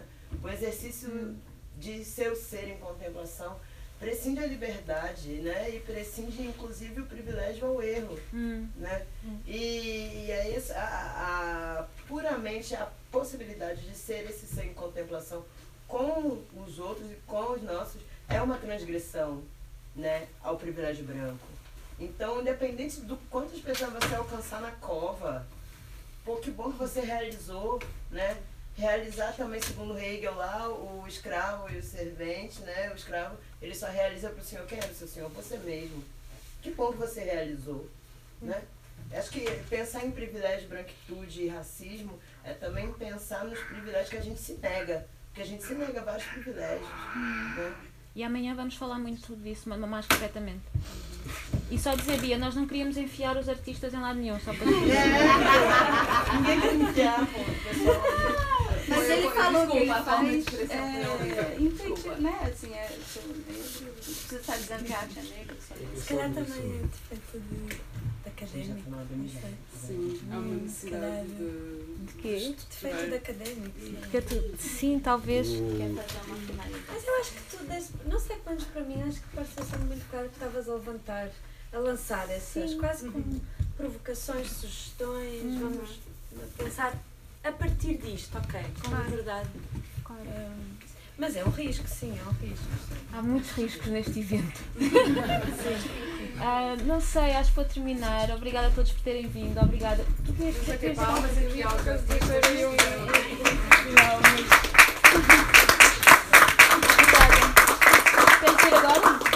Sim, já agora, se calhar, porque tinha a ver um bocado com o que dizias, eu acho que como artista, no processo criativo, eu não vou pensar se sou afrofuturista ou se sou afro ah, ativista ou não vou prender nisso no processo criativo. Mas agora pensar no futuro só, é? Uhum. se eu me puser no futuro e olhar para o presente, acho que aí sim faz sentido este termo, não é? Hum. Porque aí está-me a pôr noutro, noutro lugar, noutro, noutra forma de pensar. Não, não só como, como africana, mas como ser humano. Forma geral, acho que devemos nos posicionar, o que é que vem para lá. Né? E começarmos a olhar para o presente para futuro. Esta conversa não acaba nunca, galera. Vamos, podemos continuar, entretanto, noutro sítio qualquer. Mas diz, Alexandre. Não, porque isso é uma questão que acompanha-nos a todos desde que nascemos, não é? E é mesmo, pá, eu na escola onde eu fui na primária era o único, o único, o único preto, não era o único africano, não sei, mas era o único preto mesmo, numa escola primária em Algés. E, e essa necessidade de criar, eh, de agarrar uma arte ou imaginário, não sei o quê, de criar um mundo em que eu pudesse sobreviver, foi feita também muito cedo. E a esta altura da minha vida, realmente quando há eh, s- slogans por nós, eh, por nós e para nós, isso é uma coisa que me remete eh, a passado, não é uma coisa que me está presente. Independentemente de estar presente para muitas pessoas hoje, não é? E é presente até na minha casa, mas são coisas que não, que não me vêm à tona da mesma maneira que vinham. E vem de uma maneira de transformação. A minha própria maneira de fazer arte e de estar na vida é já um manifesto para mim disso. E é com isso que eu pretendo inspirar as outras pessoas, independentemente do sítio onde esteja. Uhum. Cutucar o dedo na ferida para mim é necessário, mas há várias formas de fazer isso. Eu posso estar a soprar e aquilo estar a, doer de alguma forma, não é? Há- e, e eu sinto que, sendo genuíno, não sei quem é que disse esse ato de. Acho que foste tu de político, não é? De estar a fazer as coisas com poucas condições, não, não me lembro muito bem, mas já se me ensinou aqui. De, não é? De, a mim surpreendeu uma vez, eu estava em França e alguém veio-me dizer: Pô, mano, isso, aquilo foi mesmo revolucionário, isso aqui, mas o quê? Pá, tu estavas ali sozinho em palco. E eu nunca tinha pensado nisso. De uma pessoa estar sentada, não é sozinha em palco, de tu, de teres essa coragem, de tu, de, dás-me a permissão de futuro de estar por tu, não é? Ou já fui tarde demais? mas de dizer, não, não estou habituado a falar em público, mas tenho aqui uma coisa a partilhar e para mim era realmente importante ouvir isso. Ah, e isso é um ato de realmente de eu, sendo negro e estar a ouvir uma pessoa negra que, e depois disseste-me tu de onde é que vês, não sei o quê, e se fosse Carlos Gênero agora estava assim, ia estar orgulhoso disso. E é, isso eu- é só isso que eu preciso levar para casa. Não preciso levar mais nada. E, isso, e essas pequenas coisas, para mim, são a, a resposta a esse slogan. Exatamente. E é mesmo. São pequenas coisas, mas são o suficiente para fazer a diferença. Eu, quando vejo as crianças, quanto mais novas ainda, eu não vejo elas a ter essas discussões raciais. E o artista, as pessoas que trabalham com arte, normalmente preservam essa criança. Então é normal que também que não venham com essa ideia do. do. Às vezes não faz sentido. Mas alguns artistas Não é? vêm. Não, eu não estou a dizer que não venham. E, Muitos aliás, artistas. Há muitos artistas que vêm, eu não estou a dizer que não. Mas por acaso esses são os artistas que muitas vezes. É que às vezes é difícil há esse assunto nesta pauta. Há vários artistas para tudo. Agora depende dos artistas é que nós Eu acho que o falar. pior de estar a forçar o na a minha deles experiência pessoal, era também estive em Londres e quando estive em Londres estive no forçar essa questão racial, New vendo Black que a posição deles está. Party. Estás a perceber? Eu não me considero sei. ativista, nem com essa participação, e nem estando na rua, nem estando. Estás a ver? E eu tive, e estou. Eu trabalho com pessoas assim que, que, que têm isso como frente. Eu e sabes, não é? As pessoas estão. Eu acho que o importante é estar lado a lado e conseguir. se- Pá, seres tu. Acho que o mais importante é mesmo isso, no meio de tudo quem isto. estava a falar o dos que, que Last queres. Poets, não foste tu. Desculpa. Foi ele é que falou dos Last Poets foi. e do princípio do rap. Acho que sim, Não sim, do hip hop, que Sim, sim, sim, diferentes. sim. O princípio do rap é completamente eh, consciente e completamente Político. ativo e completamente politizado. O nascimento do rap contemporâneo nos Estados Unidos, no final dos anos 60, a seguir aos Beatles e essa coisa toda. Portanto, eh, percurso do Amari Baraka é um percurso completamente comprometido do princípio até ao fim como artista, reconhecido como artista em vários espaços, que por opção É uma escolha também. fica ali em Harlem. Mas o que eu acho é que Eu- nem eu- todos são como, ele. tal como o Eu- Sun eu- Ra, por exemplo. O que eu sinto é que nem todos são ele. Efeito furacão, pá, venham cá vocês. É? Venham cá vocês. É este espaço que tem o, seu nome próprio, tem a sua, a, sua, a sua linguagem própria, tem a sua vivência própria. Venham cá vocês perceber isto. Uhum. Não é? Porque ele é capaz de ir para a academia, aliás, ele passou por lá, não é? Mas ele, ele obrigou, venham cá vocês. E é um bocado o trabalho que a Meira faz na COFA, é, é isso, é, é estigmatizar o espaço e a dinâmica que é necessária para as pessoas participarem, isso é, um, isso, é, isso é por tentativas, isso não vale a pena. Isso tem a ver com o método, talvez, não sei, percebes? É pensar.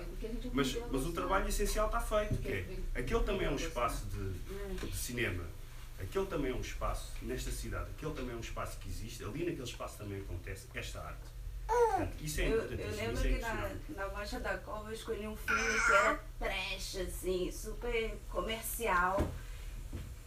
Pensando que era bacana ter todo tipo de filme na mostra, né? E a galera mais intelectualizada, os artistas, assim, odiaram e tornaram a mostra naquele filme, assim.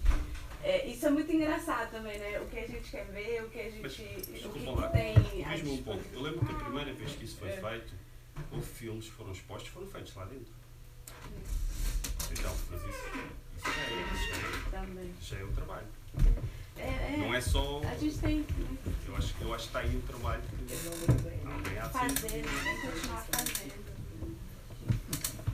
E vamos continuar amanhã às 6 na Casa Independente. Há um debate que está cá à raia já, há um debate sobre circuitos lisboetas na afirmação de negritude, vai ser moderado pela Marta Lança. E espero que continuem para esclarecer dúvidas e para conseguir a... e fazer perguntas. Obrigada. Obrigada.